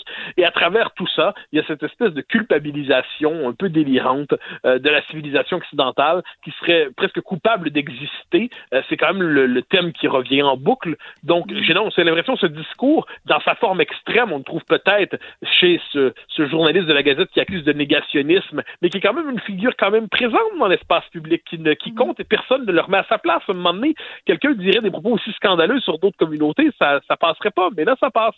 Et de l'autre Mhm. côté, parce qu'on peut tout dire sur les Québécois francophones, tout dire, mais euh, quand le discours est, est mainstream, normalisé, banalisé dans la classe politique, chez les artistes, je pense qu'on peut dire que ça devient un problème de société dans notre représentation de l'histoire. Et on ne devrait jamais oublier que l'histoire n'est pas qu'un sujet pour les historiens en cabinet. À travers l'histoire, c'est des représentations de la collectivité qui se dessinent. À travers le passé, c'est le présent qu'on caractérise. Or, ce qu'on constate, c'est que les Québécois sont en train collectivement de se faire effacer symboliquement, collectivement, leur mémoire, leur histoire, pour se faire plaquer une mémoire qui n'est pas la leur, celle de, globalement, de l'histoire de l'Empire euh, britannique en Amérique. Euh, il serait peut-être temps qu'on se réapproprie notre propre histoire dans cette question, ce qui ne veut pas dire ensuite qu'on ne doit pas avoir une politique d'ouverture, de générosité, de la main tendue avec les, euh, les, les, les, nations amérindiennes. Ça ne veut pas dire qu'on ne doit pas être profondément généreux, qu'on ne doit pas tenir compte de toutes les situations, mais ça doit, on doit en tenir compte en ayant en, en, en à l'esprit le sens des réalités.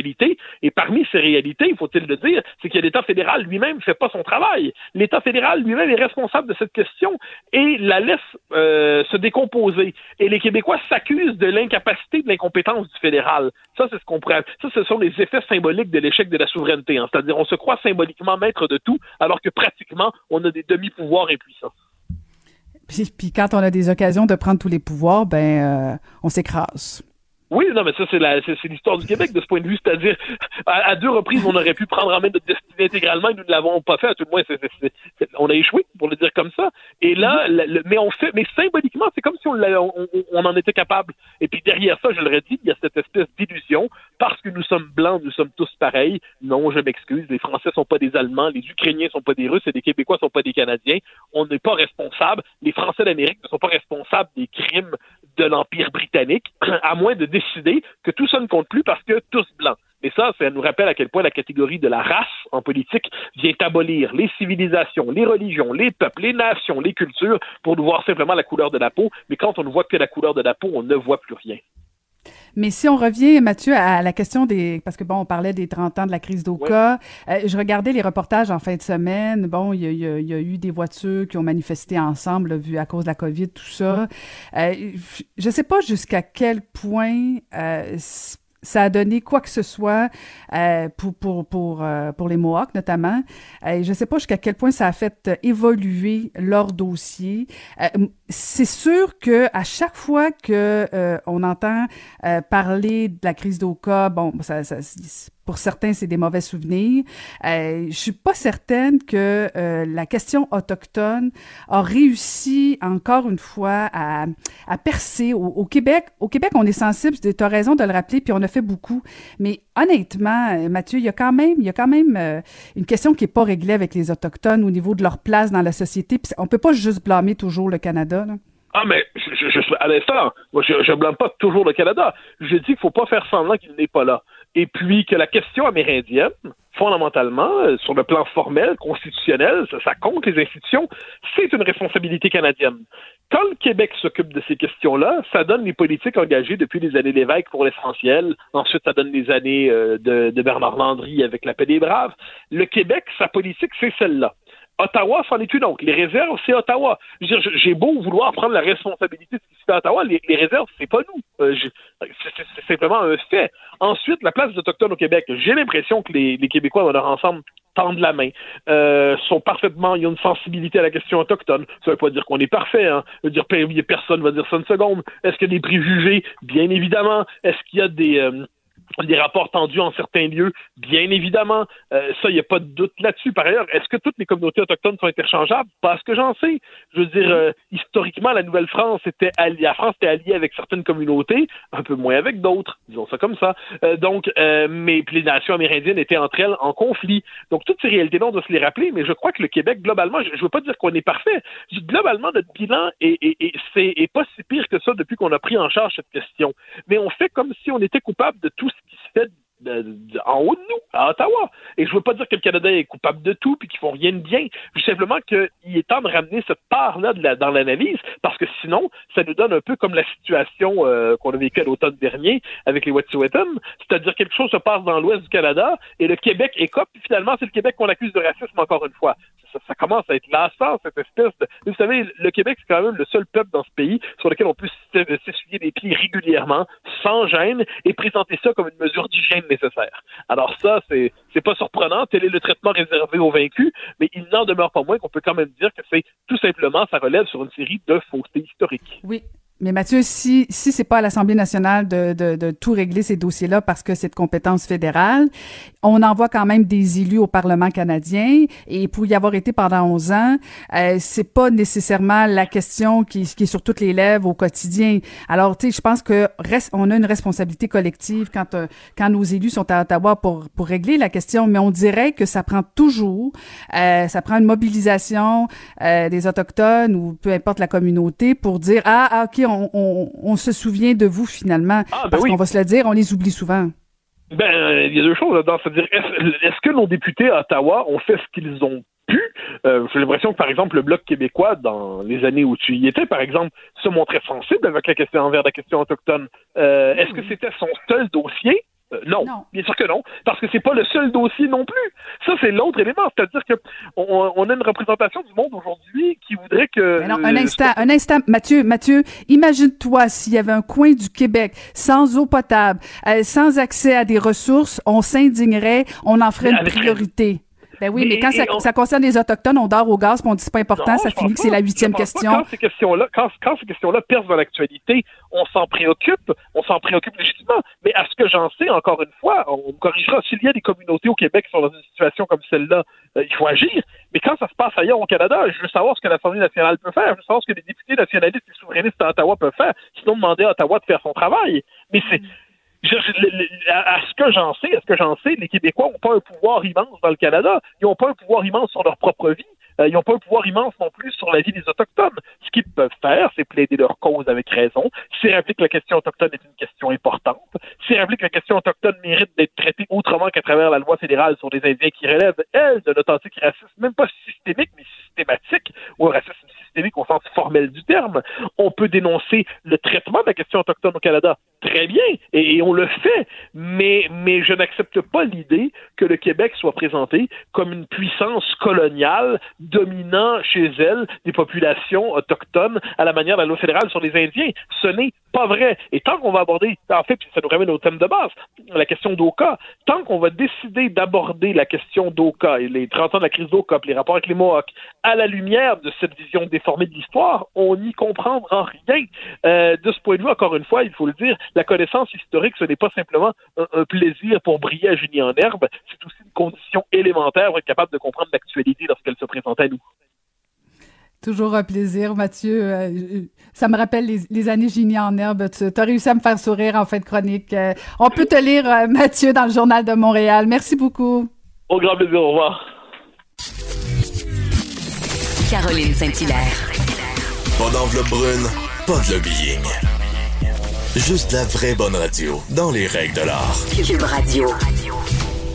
On l'a connue lorsqu'elle a publié le livre Maman est partie chercher du lait, qui est paru en 2018. Elle traitait de la charge mentale des mamans.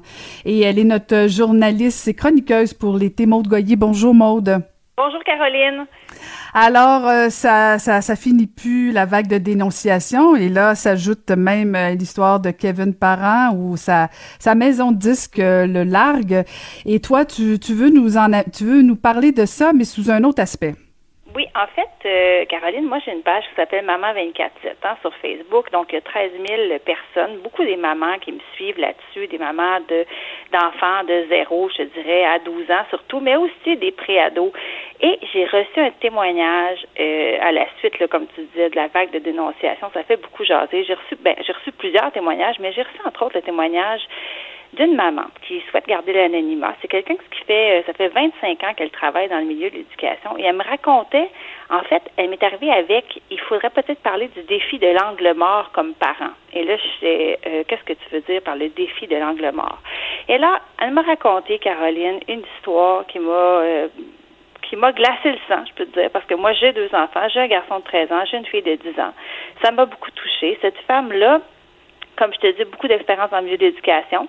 Euh, deux enfants, sa fille de 14 ans euh, et donc euh, est tombée amoureuse d'une première relation, si tu veux, un premier copain euh, en secondaire 3. Donc, les deux sont à leur, leur première relation amoureuse, leur relation intime, et ça l'a mal viré. Dans le sens que le défi de l'angle mort, c'est ça. C'est est-ce qu'on peut vraiment savoir euh, si notre jeune fille est en train de vivre des choses comme on entend parler des, des, des dénonciations d'inconduite sexuelle ou de mauvais comportements, euh, de violence sexuelle, quand c'est des vedette, ça c'est une chose. Euh, il y a beaucoup de gens donc qui sont en train de dénoncer en ce moment, mais quand ça se passe dans l'intimité d'un couple, comment on peut faire pour savoir si notre jeune fille n'est pas en train d'être manipulée, d'être menacée, si son consentement est respecté? Et ça, malgré le fait qu'on a donné une éducation, euh, dans ce cas-ci, une éducation exemplaire. La maman me disait, moi, mes enfants, je leur avais appris une comptine, mon corps, c'est le mien, euh, tu, c'est le mien, tu y touches pas, je fais ce que je veux, j'ai le droit de dire non. Je dirais, il chantait ça quand il était dans le bain, quand il était tout tu comprends? Donc, elle me disait à quel point elle avait l'impression d'avoir tout couvert les sujets, d'avoir d'avoir abordé tous les sujets avec ses enfants, particulièrement avec sa fille. Et là, ça, ça arrive. Et comment c'est arrivé, en fait, c'est que euh, euh, le petit garçon, c'est un petit garçon brillant, un, un, star dans son milieu sportif, euh, un premier de classe. Écoute, c'est vraiment, c'est arrivé parce que tout à coup, elle a décidé de regarder un texto. je pense que sa, fille était troublée. Elle a décidé de prendre le téléphone, de regarder un échange de textos au mois de mars. Et elle s'est rendue compte que finalement, sa fille, ça faisait deux ans qu'elle était dans une relation toxique où est-ce qu'il y avait de la violence psychologique, la manipulation, du harcèlement, euh, des menaces de se tuer. Écoute, le cauchemar d'une mère. Totalement, totalement. Puis, puis c'est pas, pas évident. Comment intervenir? Un, faut le savoir. Euh, deux, c'est quoi les bons outils pour intervenir? Euh, c'est une grosse question, ça. C'est ça, exactement. Donc, le défi de l'angle mort, c'est qu'elle a dit à sa fille, quand elle a intercepté tout ça, puis qu'elle a eu une conversation, qu'elle a, qu'elle a finalement acculé au pied du mur pour lui demander, pardon, euh, qu'est-ce qui se passe.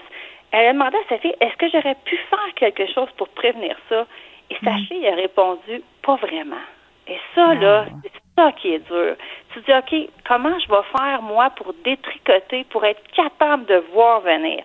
En fait, sa fille, elle disait, le, le la conclusion de leur conversation, ça a été, ça s'est fait tellement de façon subtile, c'est arrivé tout de façon insidieuse, que quand on se rend compte qu'on est dans une relation toxique, on est déjà dans la toile d'araignée, puis on est pogné là, puis on ne sait pas comment s'en sortir. Et même nous, comme adultes, on peut trouver ça difficile, mais imagine quand tu as 14, 15, 16 ans et que tu n'es pas assez mature, que tu n'es pas armé pour te défaire de quelqu'un qui, qui, fait de la manipulation. Et ça a commencé, me disait la maman, par des textos insistants, euh, des façons d'essayer de contrôler avec qui tu es, qu'est-ce que tu fais, la photo que tu as mise sur Instagram, ah, je suis pas sûre, je trouve ça trop sexy, ça va peut-être l'enlever. Ça a commencé comme ça. Et elle, elle était amoureuse, donc elle voyait pas nécessairement le mal, elle comprenait pas le pourquoi. Et au moment où elle s'en est rendue compte, ben ça a été l'enfer. Déposition à la police qui a duré des heures. Le petit garçon, maintenant, est en centre jeunesse. Il va être accusé. Il est en attente d'aller en cours.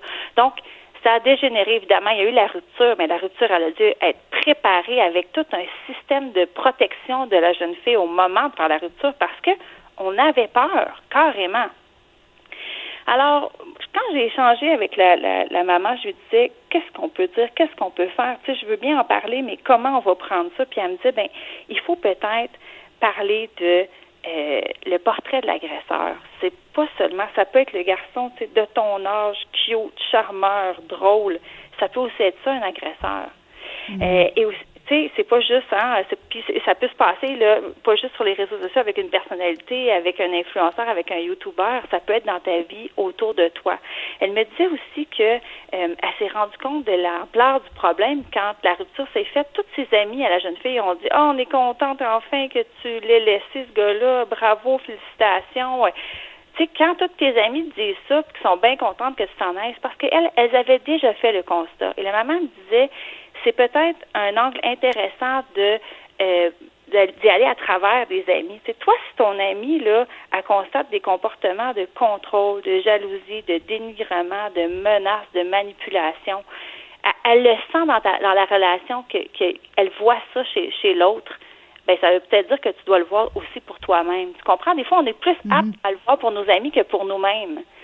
Donc, elle disait que de passer par la sensibilisation de ton enfant, de dire, tu sais, toi, là, si tu voyais que ta meilleure amie, là, qu'elle file pas, que son, son comportement a changé, euh, est-ce que est-ce que tu interviendrais? Qu'est-ce que tu ferais? Ben, c'est peut-être la même chose qu'il faut que tu fasses quand c'est pour toi-même, tu comprends? Donc, mais, ce qui me frappe, ce qui me frappe, Maude, c'est que autant pour les jeunes filles que, ben, que les jeunes hommes, là, parce que bon, euh, euh, les hommes n'ont pas le monopole de la manipulation, là, mais mais autant les victimes qui soient jeunes, qui soient plus vieilles, il est souvent déjà trop tard. Tu sais, quand le jeu de la manipulation est entré, puis bon, tu, sais, tu, donnes certaines, euh, certains conseils pour dire, bon, ben parfait, on passe par des amis, tout ça, mais il est déjà des fois tellement trop tard parce que bon, il y a, la question de l'amour, il y a la question de, on est dans, dans la toile de la manipulation, c'est vraiment pas simple.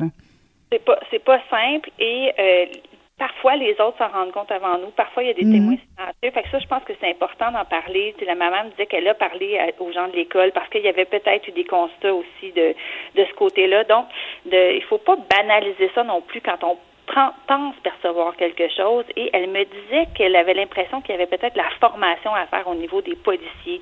Parce qu'au début, quand ils ont montré les textos, elle et sa fille qui sont allés voir la police, ils ont eu tendance, certains policiers ont eu tendance à banaliser ce qui se passait, alors que pour la maman, comme je répète, qui est une spécialiste dans le milieu de l'éducation, ça fait 25 ans qu'elle est là-dedans, elle connaît les jeunes, elle connaît les enfants, elle se disait, il y a comme un petit manque ici là, de, de reconnaissance, de sensibilité, de voir que, oups, ça, ça marche pas, il y a quelque chose qui marche pas.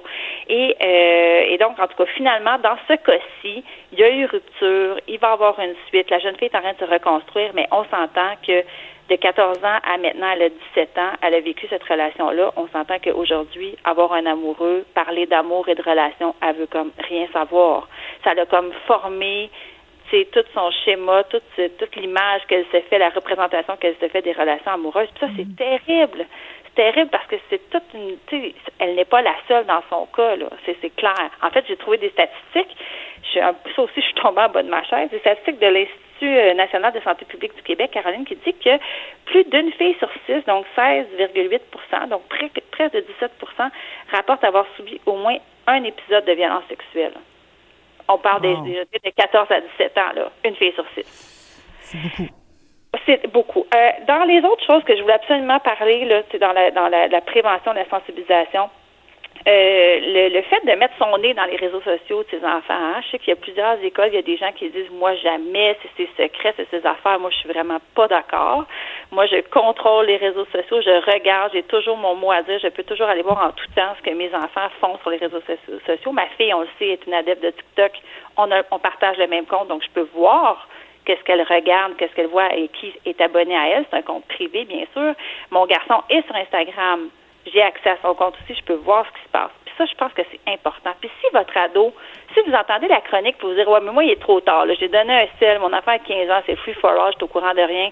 Ah ouais, mais si vous voulez faire quelque chose, revenez à l'arrière, vous dites, regarde, à partir de, maintenant, c'est moi qui décide de ton mot de passe. Il veut pas, je retire le cellulaire. That's à un moment donné, il faut mettre son pied à terre si on sent en plus qu'il se passe quelque chose. Ou encore, dis-moi ton mot de passe, puis une fois de temps en temps, à brut pour point, à l'improviste, j'ai le droit de te demander ton appareil, je rentre le mot de passe, il doit être le même, sinon je te retire pour 24 heures ou 48 heures. on peut y aller par étapes. Et à un moment donné, bon, OK, on fait confiance, mais à tout moment, j'ai le droit de te demander, je veux regarder ton, tes échanges sur Messenger ou par texto. Je veux, je veux jeter un coup d'œil. je veux voir tes photos dans ton, dans ta, dans ta galerie de photos. C'est important de le faire. Les jeunes, on peut pas donner un iPad, un cellulaire avec tout l'accès à tous les réseaux sans aucun encadrement. Je suis désolée, on peut pas faire ça. Tout à fait raison, Maud. Et je veux absolument que tu nous parles d'un site parce que j'ai fait le test et c'est ah, très, très intéressant. Ah oui, je l'ai fait. Bon, alors c'est cette même maman-là qui m'a pisté vers ce, ce, site-là que je trouve formidable. Ça s'appelle c'est pas violent.ca. Ce sont des mises en situation. Alors euh, on a comme une, une, situation, on choisit laquelle. je pense qu'il y a cinq ou six scénarios. On choisit celle qu'on veut faire. On y va et là on répond à des textos. C'est un échange de textos. Puis des fois on a comme un choix de réponse. Puis ça guide la suite de la discussion et les, les selon les répliques qu'on a choisi de faire. Et on se rend compte que, tu as trouvé ça facile? C'est pas c'est pas si facile, hein? c'est pas si facile que ça. Puis honnêtement, tu dis ah ok ok euh, c'est non mais c'est très très très instructif. Honnêtement, j'invite les gens à le faire là, parce que euh, c'est non c'est pas évident les réponses quoi que ce soit parce que bon on s'entend que on nous pose des questions et euh, on sera en relation par exemple avec euh, quelqu'un notre conjoint qui nous pose des questions puis tout ça puis on répond. Mais ben bon je, je, faisais attention comment je répondais parce que tu sais pas c'est pas qui qui est à l'autre bout. Mais ben, c'est très très intéressant donc, c'est le site, là, je le répète, c'est c'est pas violent.ca. Puis en fait, ce que moi, je me suis rendu compte, j'en ai fait deux, trois, là, puis je me suis rendu compte que c'est comme si l'agresseur prend le contrôle de la conversation super vite, il conserve. Puis peu importe ce que j'essayais de dire, j'étais comme enfermée dans un genre de cercle vicieux où euh, la, la personne, mon interlocuteur, donc l'agresseur, impose sa volonté. Fait que là, on est comme pris, puis c'est ce qu'on appelle, l'expression qu'on entend beaucoup en ce moment, le gaslighting. Le gaslighting, est-ce que tu sais c'est quoi, Caroline? Non. D'accord. Le gaslighting, c'est le fait, ce détournement cognitif, c'est un terme qu'on entend beaucoup en ce moment. Euh, c'est un détournement cognitif. Ce que ça veut dire, c'est que c'est de l'abus mental. C'est que l'agresseur va va déformer l'information, il va faire des omissions, il va fausser ce que tu es en train de dire pour te faire douter. Donc, euh, on rentre ici dans la question de la perception. Donc, la victime va se sentir comme enfermée là-dedans, alors que c'est pas ça qu'elle voulait dire. Fait que lighting, très important. Ça vient d'une pièce de théâtre d'ailleurs. Euh, faites une petite recherche là-dessus, googlez ça. Il y a beaucoup de choses à dire. C'est un terme. Je, préfère une prochaine chronique juste sur le lighting parce que c'est vraiment quelque chose qu'on va de plus en plus entendre parler parce que c'est une c'est une des stratégies qui est utilisée et, euh, et sur les réseaux sociaux, sur Instagram, où est-ce que toutes les dénonciations en ce moment, on en entend beaucoup parler. Ben excellent, merci beaucoup. On en parlera dans une prochaine chronique. On va être ensemble tout l'été. Merci beaucoup. Donc je rappelle, tes journaliste et chroniqueuse pour nous à Cube Radio. Maude Goyer, bonjour. Merci. Pendant que votre attention est centrée sur vos urgences du matin, vos réunions d'affaires du midi, votre retour à la maison ou votre emploi du soir, celle de Desjardins Entreprises est centrée sur plus de 400 000 entreprises à toute heure du jour. Grâce à notre connaissance des secteurs d'activité et à notre accompagnement spécialisé, nous aidons les entrepreneurs à relever chaque défi pour qu'ils puissent rester centrés sur ce qui compte, le développement de leur entreprise. IGA est fier de présenter l'émission À vos affaires. Pour économiser sur votre panier d'épicerie, surveillez les offres et promotions de la circulaire disponible à IGA.net chaque semaine. IGA, vive la bouffe et les bonnes affaires. Caroline Saint-Hilaire. Elle a des antennes partout dans les coulisses de la politique. Cube Radio. Un été pas comme les autres. Après avoir fui son pays natal, le Vietnam, à l'âge de 10 ans et arrivé au Québec déjà depuis plus de 40 ans, elle a euh, écrit des livres, bien sûr. Elle a été tour à tour couturière, interprète, avocate, chroniqueuse culinaire pour la radio, la télévision. Euh, ses livres sont vendus partout dans le monde, des romans traduits en 29 langues. Elle a reçu aussi un prix littéraire du gouverneur général en 2010 et on la retrouve au bout du fil. Euh, bonjour Kim Thuy. Bonjour! Et là, aujourd'hui, je suis en train de faire le ménage. Tu fais le ménage? tu ben fais quoi comme ménage? le balai. Ben ah, là, ah. Je, lave les plaintes. Donc, ben, c'est ça. C'est une très belle activité. Ben écoute, on est content que tu nous partages ça aujourd'hui. écoute, Kim, on voulait prendre de tes nouvelles parce que, euh, en fait, tout d'abord, euh, je te tutoie parce qu'on s'est on s'est connus, parce que ben bon, tu, tu étais, étais citoyenne, étais toujours citoyenne de Longueuil et on a eu plaisir de se rencontrer à quelques reprises et ça a toujours été un plaisir. Mais je voulais prendre de tes nouvelles. Comment t'as vécu ça, toi, le confinement, Kim? Euh, moi, vraiment, j'ai eu le privilège d'être confinée avec mes enfants, avec mes parents, et, euh, et d'avoir un toit, de pouvoir manger euh, ben, normalement, je dirais. Donc, euh, j'ai l'impression que ça a été un moment de paradis, un cocon vraiment familial qui, qui m'a ravie parce que euh, ce temps-là nous a permis de d'être euh, à proximité, mais constante. Là. Pas, pas seulement le temps d'un souper, mais toute la journée, du petit déjeuner jusqu'à jusqu'au soir, puis euh, de vraiment même de prendre le temps d'écouter des films ensemble, alors qu'avant ça, tout, tout, tout, le monde, ben, on avait une course, à, ben, une, vie, un parcours à, à suivre, puis là, on se croise un peu, alors que là, vraiment, on a tout partagé ensemble et c'est un ravissement. Pour moi, c'est un privilège extraordinaire. Quel bonheur. Et dans le, et dans le fond, comme plusieurs, euh, je suis contente de t'entendre dire ça parce que c'était comme une pause forcée. Puis tu fais bien de le rappeler. Euh, tu es quand même une privilégiée euh, quand même, donc de pouvoir le vivre de cette façon-là. Euh, tu sais, les gens connaissent peut-être pas ton côté hyper actif, mais tu as toujours comme 42 projets en même temps. Tu sais, tantôt, je disais, je, ne sais pas jusqu'à quel point les gens le savent, tu sais, que premièrement, tu es, avocate, tu as, pratiqué plusieurs métiers, euh, tu as un jardin chez vous où ta mère t'aide beaucoup, euh, tu reçois des gens chez vous à manger, je veux dire, tu es une hyper active et là, euh, de dire, ben, on t'arrête du jour au lendemain, moi, j'ai trouvé ça difficile. J'ai trouvé ça très intéressant et ça m'a fait du bien qu'on me force à ralentir, mais j'ai eu de la misère les premières les premières journées à ralentir, moi. Ah mon Dieu, pas moi du tout, du tout, parce que je, ce qu'on ne connaît pas de moi, c'est que je suis très paresseuse. Et je suis amorphe. Vraiment, si j'ai si j'ai pas une obligation, là, je peux rester à la même place sans bouger là, toute la journée. Et, euh, et donc j'ai ce côté-là très ermite de moi. Donc les deux, je sais, ça sonne très paradoxal de voyager autant, de travailler autant pendant ben, en temps normal. Et après ça, je, je crois que la vraie nature, c'est la paresseuse. Le, le, le, le travail, la, la, la vitesse euh, de, de mon travail, c'est parce que je ne sais pas comment euh, dire non. Pour moi, là, c'est comme si j'avais un verre d'eau là, devant le chute Niagara, puis que la vie m'offre ça là, et je ne sais pas mm. comment tout recevoir. Donc, euh, je, je cours pour pour oui, pour essayer de, de ramasser, pas ramasser, mais recevoir euh, tout ce qui tout ce qui m'est donné. Euh, mais autrement, mon Dieu, je suis la plus paresseuse qui, qui n'existe pas. Alors là, ce sera plus un secret. Ça va être le titre. Kim Thuy est une paresseuse. Elle sort du placard aujourd'hui. Mais, mais euh, mais Kim, je, je, veux voir avec toi parce que bon, je sais que tu as accepté d'être euh, dans le podcast de José Littéo Michaud euh, qui, euh, qui pose la question et après. Parce que bon, plusieurs disent bon, il y aura un après Covid-19, les choses vont changer. Toi, est-ce que tu as cette impression-là que on, on peut plus revenir en arrière et qu'il y aura un après Covid-19?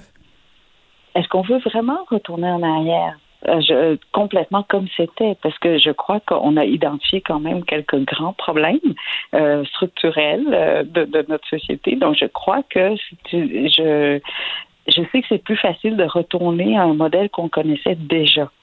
Mais je crois que c'est aussi une occasion, justement, qui nous a permis de voir les failles et les faiblesses euh, de notre structure. Et donc, c'est le temps pour nous aussi, je, je crois, de, de, de, regarder les choses en face et de dire peut-être qu'on peut changer euh, certains, euh, ben, certaines façons de faire euh, ou même certaines façons de penser. Alors, euh, j'espère qu'on ne retourne pas exactement comme c'était. D'ailleurs, je crois que la société évolue ce qui était bien en 70, en 1970, ne l'est plus aujourd'hui, par exemple. Donc, et heureusement, euh, et non, j'espère qu'on ne retourne pas en arrière, qu'on continue à avancer, de devenir, de, de créer un monde le, ben, de mieux en mieux, euh, des humains euh, de plus en plus consciencieux, de plus en plus empathiques, de plus en plus généreux et bienveillants. Alors, euh, et ça, on voit, euh, je crois aujourd'hui, euh, on, on, fait plus attention les uns aux autres qu'auparavant, je crois. On est plus à l'écoute, on est encore très loin du, du but parce que c'est à l'infini, mais je crois qu'on peut aussi regarder tous les changements qu'on on a déjà réussi à faire. Donc, on ne devrait pas avoir peur de continuer à évoluer et à changer. Hmm. Est-ce que euh, ça je, regarde la, vague de dénonciations qui, euh, qui sont euh, sur les réseaux sociaux. Euh, Est-ce que c'est un peu ça? Est-ce que on on n'en peut plus, puis on dit justement, euh, on fait attention aux autres, on, on, veut reprendre le droit à la parole, parce que toi aussi, tu as fait une publication sur tes réseaux sociaux avec une grande élégance, soit dit en passant. Euh, tu as rappelé une, une, expérience que tu avais vécue. Euh, je sais pas si tu veux en parler, mais, oui, oui, j'ai trouvé ça, j'ai trouvé ça très élégant de ta part la façon que tu l'as fait. À l'époque, on peut faire un commentaire, euh, je sais pas, de dire euh, euh, à une collègue ou bon, en tout cas, ou même, à l'époque, de demander à notre adjointe ou à notre, de, de, est-ce que tu tu sais, va, va me prendre un café ou je sais pas trop, ou faire un commentaire sur son corps ou sur sa, et, à l'époque, on n'était pas du tout, on on ne réalisait même pas que c'était déplacé parce que ça faisait partie des mœurs, des us et coutumes de notre société. C'est avec le temps qu'on réalise que la personne qui reçoit ce genre de commentaires-là n'était pas confortable et se sentait euh, euh, humiliée ou offensée. Et aujourd'hui, on le, on le ressent et on le dit. Et on a changé notre attitude. Et ce que j'ai montré, justement, ces messages-là que j'ai reçus, euh, peut-être que ces messages-là, il y a 30 ans ou il y a 40 ans, personne n'aurait sourcillé, personne n'aurait trouvé ça déplacé. Mais aujourd'hui, en, en 2020, on, trouve ça terrible. Et c'est là où je voulais qu'on voit les, comment dire, les kilomètres qu'on a déjà parcourus, qu'on est capable de prendre conscience de ce qui se passe, de s'écouter et d'évoluer, de changer. Et donc, mon poste, ce n'était pas de, de dire seulement que ça, c'est pas correct, mais de dire aussi que justement, on est rendu meilleur aujourd'hui parce qu'on n'accepte plus ce genre de, de commentaires, parce qu'on prend soin les uns des autres. Et puis, on va continuer à s'écouter. Ouais. Et c'est pour ça que je parle d'élégance, parce que bon, tu dis pas euh, Monsieur X ou Madame X, peu importe, euh, t'as envoyé ces messages-là, là, on peut les lire, les messages, là, mais bon, c'est pas- c'est pas, pas les messages qui sont la finalité, comme la conclusion de dire, effectivement, c'était des propos déplacés, que tu espères que la personne qui t'a envoyé ça réalise qu'aujourd'hui, ça se fait plus, euh, et que oui, le mur du silence est brisé, mais, mais est-ce que, est-ce que le fait de prendre conscience que ça ne se fait plus, est en soi une solution? Euh, c'est déjà un début. C'est déjà un début parce que, comme je disais, ce message-là, j'ai pas mis le nom de la personne parce que je crois que la personne elle-même, si elle, elle lit ces messages-là sans savoir que ça venait de, de, de, de, de, de lui, c'est un monsieur, donc euh, euh, il, il va trouver que c'est inacceptable. Mais il ne s'est pas vu. Et je crois que dans la vie, il faut aussi se donner, euh, euh, comment dire, accepter que la personne ne puisse pas tout voir de soi. Euh, dans ce sens où je crois qu'on ne peut pas voir ce qui est dans notre dos ou comment est notre dos, comment est notre démarche. Les autres vont reconnaître notre, démarche ou notre dos avant nous. Tu sais, si on se filmait, là, on se reconnaîtrait pas parce qu'on on, on ne voit jamais ce côté-là de nous. Et donc, il faut, euh, de un, nous-mêmes, d'écouter les autres qui nous décrivent de dos de quoi on a l'air. Et de l'autre, de prendre conscience. Oui, puis nous aussi, quand on parle du dos de l'autre, on doit donner le droit à l'autre de ne pas savoir de quoi il a l'air. Donc, des fois, on dit des choses et on ne réalise pas l'impact de- de- du message. Comment est-ce que l'autre reçoit? Et, et c'est là le- la, la magie de l'écoute. Quand on écoute l'autre, on réalise l'influence ou sinon l'impact qu'on a sur l'autre. Et, et je donnerais l'exemple du, de- de- du livre, par exemple. Il y, a, il y a des choses que j'écris jamais. Je pensais que il y aurait, ben, que quelqu'un aurait remarqué, ou sinon que ça aurait pu changer euh, l'attitude, la façon de voir, ou, euh, ou même aider.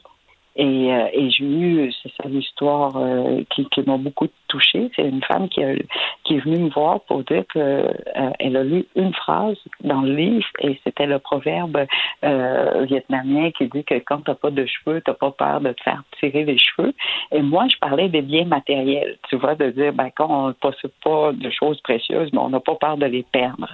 Et, et elle, elle est venue me parler de son cancer cette phrase-là l'a aidé à perdre ses cheveux. Non, elle a vu ses cheveux différemment.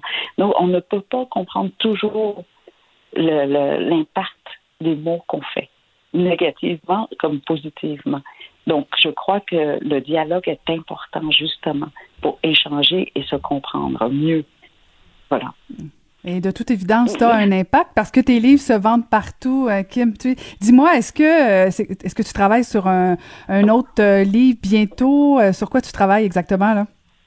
Ah, moi aussi, je, je, je, travaille sur un autre livre, mais je pense que je vais pas écrire aussi vite que toi. T'es plus, es plus vite que moi. mais je suis en train de développer euh, l'éloge à la lenteur et la paresse. Si, si Kim Tu a le droit d'être paresseuse, j'ajoute ça euh, dans, dans, dans mes activités oh, à faire. Mais, mais, mais, mais tu cuisines aussi. avec moi n'importe quand. avec, écoute. Mais, mais tu, non, mais donc, tu travailles pas sur un livre, rien, là? Si, si, si, si, je termine Ah, en fait un roman. Euh, donc, euh, ben, pour le moment, on espère que ça va être vers la fin novembre. Euh, mais euh, je, je, en tout cas, là, il faut pas qu'on parle trop fort parce que mon, ma maison d'édition on va comme Hey, on a prévu pour fin novembre.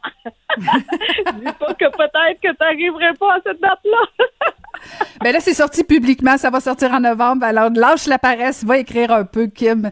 C'est ça, je lâche le balai, là, puis je... Oui, oui, lâche les plaintes, lâche les plaintes.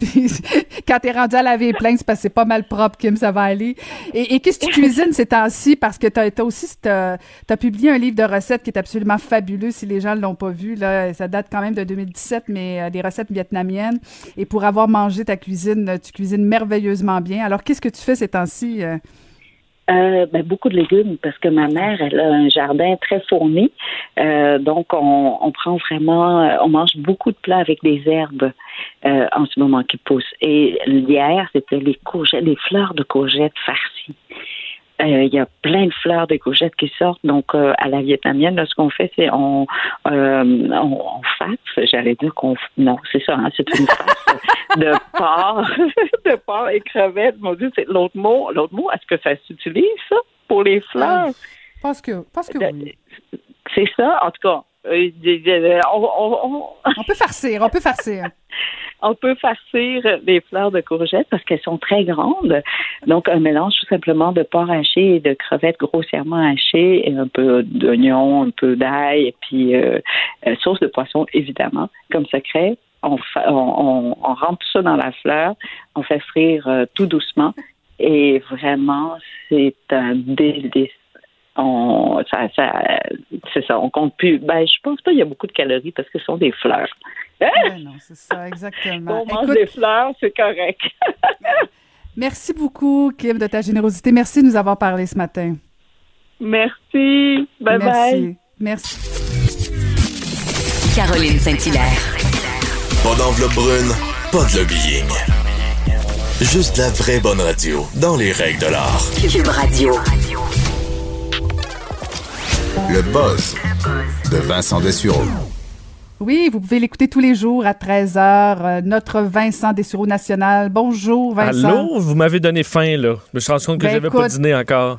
Ah non, mais écoute, elle cuisine tellement bien, Kim. Là, je, je, je- écoute, j'aurais voulu aller dans son restaurant. Je suis allée chez elle, mais Oui? euh, écoute, elle est extraordinaire. Mais ça m'intéresse, son livre. Je vais aller le consulter. J'aime ça, la ah, bouffe oui, oui, vietnamienne. oui, je te dis. Oui, oui, oui, oui. Mais ben, toi, tu veux pas parler de, de recettes vietnamiennes, tu vas nous parler de bière? Oui, un peu de. Est-ce que tu bois euh, beaucoup? Ben, pas beaucoup, mais.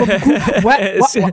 est-ce que tu es Oui, une buveuse de bière? bière. Ouais. Oui, Est-ce que tu as un oui. style en particulier? euh, la IPA? euh, J'aime beaucoup. doux? Faut, faut qu'elle soit pâle, blonde, blanche. Ok, J'aime pas bon. les foncés. Bon, On est un peu pareil euh, là-dessus. Donc, euh, euh, et pourtant, moi qui je, me considère comme étant quelqu'un qui recherche des sensations fortes, mais euh, pas selon cette étude qui euh, euh, est allée euh, bon fa- faire des sondages avec des tests de goût à l'aveugle chez euh, des, des- gens pour découvrir que ceux qui buvaient la bière la plus forte, là, on parle pas forte en alcool, mais en amertume, entre autres la IPA, qui est pas mal la plus forte, parce a un goût très fort en houblon. Et sinon, la Pale Ale, euh, vraiment bière brune, euh, très malte, euh, brûlée. Là. Ben, ceux qui boivent ce type de bière-là, vous êtes ceux qui recherchent soit la prise de risque ou les sensations fortes, ou les deux. Euh, et l'autre surprise de ce- cette étude-là, c'est qu'on croyait que ceux qui allaient chercher ces bières très amères, c'était ceux qui percevaient très peu l'amertume, parce qu'on n'a pas nécessairement une perception de goût qui est pareille pour tout le monde. Euh, alors, on se disait, ben, ceux qui boivent tout simplement de la bière amère, c'est ceux qui goûtent pre- presque pas de l'amer. Eh bien, c'est le contraire. Ceux qui ont vraiment un goût développé de la et prennent en quelque sorte goût et vont aller chercher ce goût-là euh, de plus en plus fort, un peu comme des gens dans l'épicé vont, vont tomber dans les, euh, les plats épicés. D'ailleurs, on associait déjà euh, la nourriture très épicée avec ceux qui veulent prendre des risques euh, et les casse-coups. Donc, ça va un peu avec des traits de personnalité particuliers. Et l'avantage, et on dit pourquoi on ne devrait pas se priver d'aller vers la mer, c'est que ceux qui détestent ça se privent de beaucoup d'effets positifs sur la santé. Pas vraiment avec la bière, mais avec euh, des crucifères, euh, des légumes plus amers, le thé vert, certains thés qui sont plus amers aussi, qui contiennent des euh, bon toutes sortes de, produits très très positifs pour la santé. Alors on devrait oser la mer hein, et s'habituer si vous êtes capable et que vous êtes probablement plus casse-cou que vous le pensez si vous êtes des buveurs de IPA qui est vraiment vraiment très populaire ces temps-ci. Alors sachez-le puis bouclez votre ceinture. Fait que je comprends que toi et moi, on est plates, Vincent. Ben, c'est ça que je comprends pas. euh, mais je me dis peut-être la prise de risque. Il y a une différence entre aller chercher l'aventure et la prise de risque. C'est Tu peux aller en moto marine, mais tu peux te mettre une ceinture de sauvetage aussi. là. Peut-être que c'est ça la, que je vois. peut-être. L'étude la- le dit pas, la-. L'étude le dit pas, voilà. Et euh, sinon, t'as as une alternative à l'avion, toi? Oui, parce que, écoute, euh, on- CNN racontait ce matin le périple quand même intéressant d'un jeune euh, euh, étudiant que- du- du- de l'université en Écosse qui, lui, est d'un bon, grec, s'appelle, tu le vois à son nom, là, Cléon Papadimitriou. Euh, et lui, coincé en, en Écosse pendant la COVID-19, incapable, tous ses vols à un certain moment étaient annulés.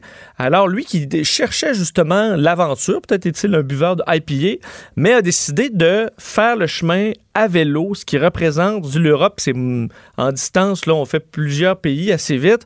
En vélo, c'est quand même long, là, 3300 km pour euh, passer de l'Écosse jusqu'à sa famille à Athènes, en Grèce. Alors, il, ça lui aura pris sept semaines. Il est finalement arrivé euh, dans sa famille. Donc, lui, il s'est acheté tranquillement le, le- le kit qu'il faut. Est parti, évidemment, entre-temps, euh, l'Europe, c'est en grande partie déconfiné. Là. Il, aurait pu, finalement prendre l'autobus ou l'avion. Mais une fois que tu es parti, il a décidé de, de s'en faire un défi personnel. Euh, surtout que, dit-il, était, euh, il a tendance à être un peu gêné. Et là, quand tu es tout seul à dormir sur des terrains avec ta petite tente, mais les rencontres que tu fais sont très importantes pour avoir de l'eau, de la nourriture, être hébergé sur un terrain ou l'autre. Alors, lui a invité au défi, d'ailleurs, ses parents qui avaient accepté uniquement s'il in- il installait une application qui permet de le suivre à la trace. Alors, pour savoir il était où, évidemment, au fil de son périple.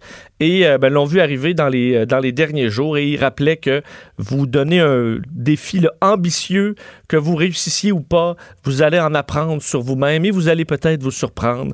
Alors, une belle leçon de vie de ce- cet étudiant. euh, grec qui est maintenant à la maison, mais là, c'est parce que la, la nouvelle session va recommencer dans un mois, là. donc il va Mm. falloir qu'il s'en retourne quand même assez vite. Au moins, il a le Quand temps d'arriver, mais il va repartir, à mon avis, en avion, parce qu'il n'a pas le temps de faire le chemin inverse en vélo. Là. Désolé pour lui. L'avion, ça va quand même bien, qu'on le veuille ou Quand non. même. Quand même, quand même, quand même un, un- un- un véhicule assez rapide, Oui, oui, effectivement. oui. Puis parlant de véhicule, euh, t'as as des statistiques sur euh, combien gagne un chauffeur d'Uber? Oui, c'est intéressant. Le New York Times fait un dossier ce matin sur combien gagne un chauffeur d'Uber ou de Lyft, là, qui est un des concurrents euh, d'Uber populaire au, euh, en Amérique du Nord. Et on a un gros problème, c'est que euh, les études ne s'entendent pas sur combien gagne un chauffeur d'Uber. En fait, c'est presque impossible de le savoir clairement pour plein de raisons. Ça donne un gros point d'interrogation qui fait que les gens, quand ils embarquent là-dedans, ne savent pas trop combien ils vont gagner. La nouvelle étude là, de l'Université Cornell disait qu'on pouvait qu'on gagnait en moyenne 23 dollars de l'heure. Aux États-Unis, euh, c'est beaucoup. Alors, ça montrait, OK, ben, finalement, les chauffeurs d'Uber, ils font beaucoup d'argent. Mais d'autres études disaient que c'était euh, beaucoup moins que ça, des fois même beaucoup moins que 10 dollars. Pourquoi ça varie tant que ça? C'est que ça dépend de la... Même si les études sont bien faites, ça dépend de ce que tu choisis. Est-ce que tu calcules le temps d'attente avant un appel? Parce que certaines études ne le calculent pas, d'autres le calculent. Est-ce que tu calcules toutes les dépenses reliées à la voiture ou pas? Euh, Est-ce que tu calcules le fait que certains doivent avoir un véhicule plus récent, ils vont peut-être se priver de de garder leur bazou pour euh, être chauffeur d'Uber? Alors, il y a tellement de points d'interrogation et de choix que tu fais dans l'étude qui vont au gré du chercheur que ça varie énormément. Alors, on n'a jamais eu de portrait clair à savoir est-ce que ça vaut la peine conduire pour Uber? Est-ce que tu rentres dans ton argent ou tu fais juste payer à peine les dépenses de ton véhicule? Du moins, on ne le sait pas encore. Alors, pas de réponse malgré un dossier de cinq pages dans le New York Times. C'est difficile d'avoir des réponses Eh quand oui. on parle à des compagnies comme Uber. Merci Vincent. Alors je rappelle euh, qu'on peut t'écouter tous les jours euh, dès 13h. C'est à Vincent Dessureau. Salut. Et j'en profite pour remercier toute l'équipe, Achille Monet, Mathieu Boulet, Maude Boutet. Et je vous invite à rester en onde pour écouter le bulletin de midi avec Julie Marcoux euh, de midi à 13h pour suivre les nouvelles. Et moi, je vous dis à demain.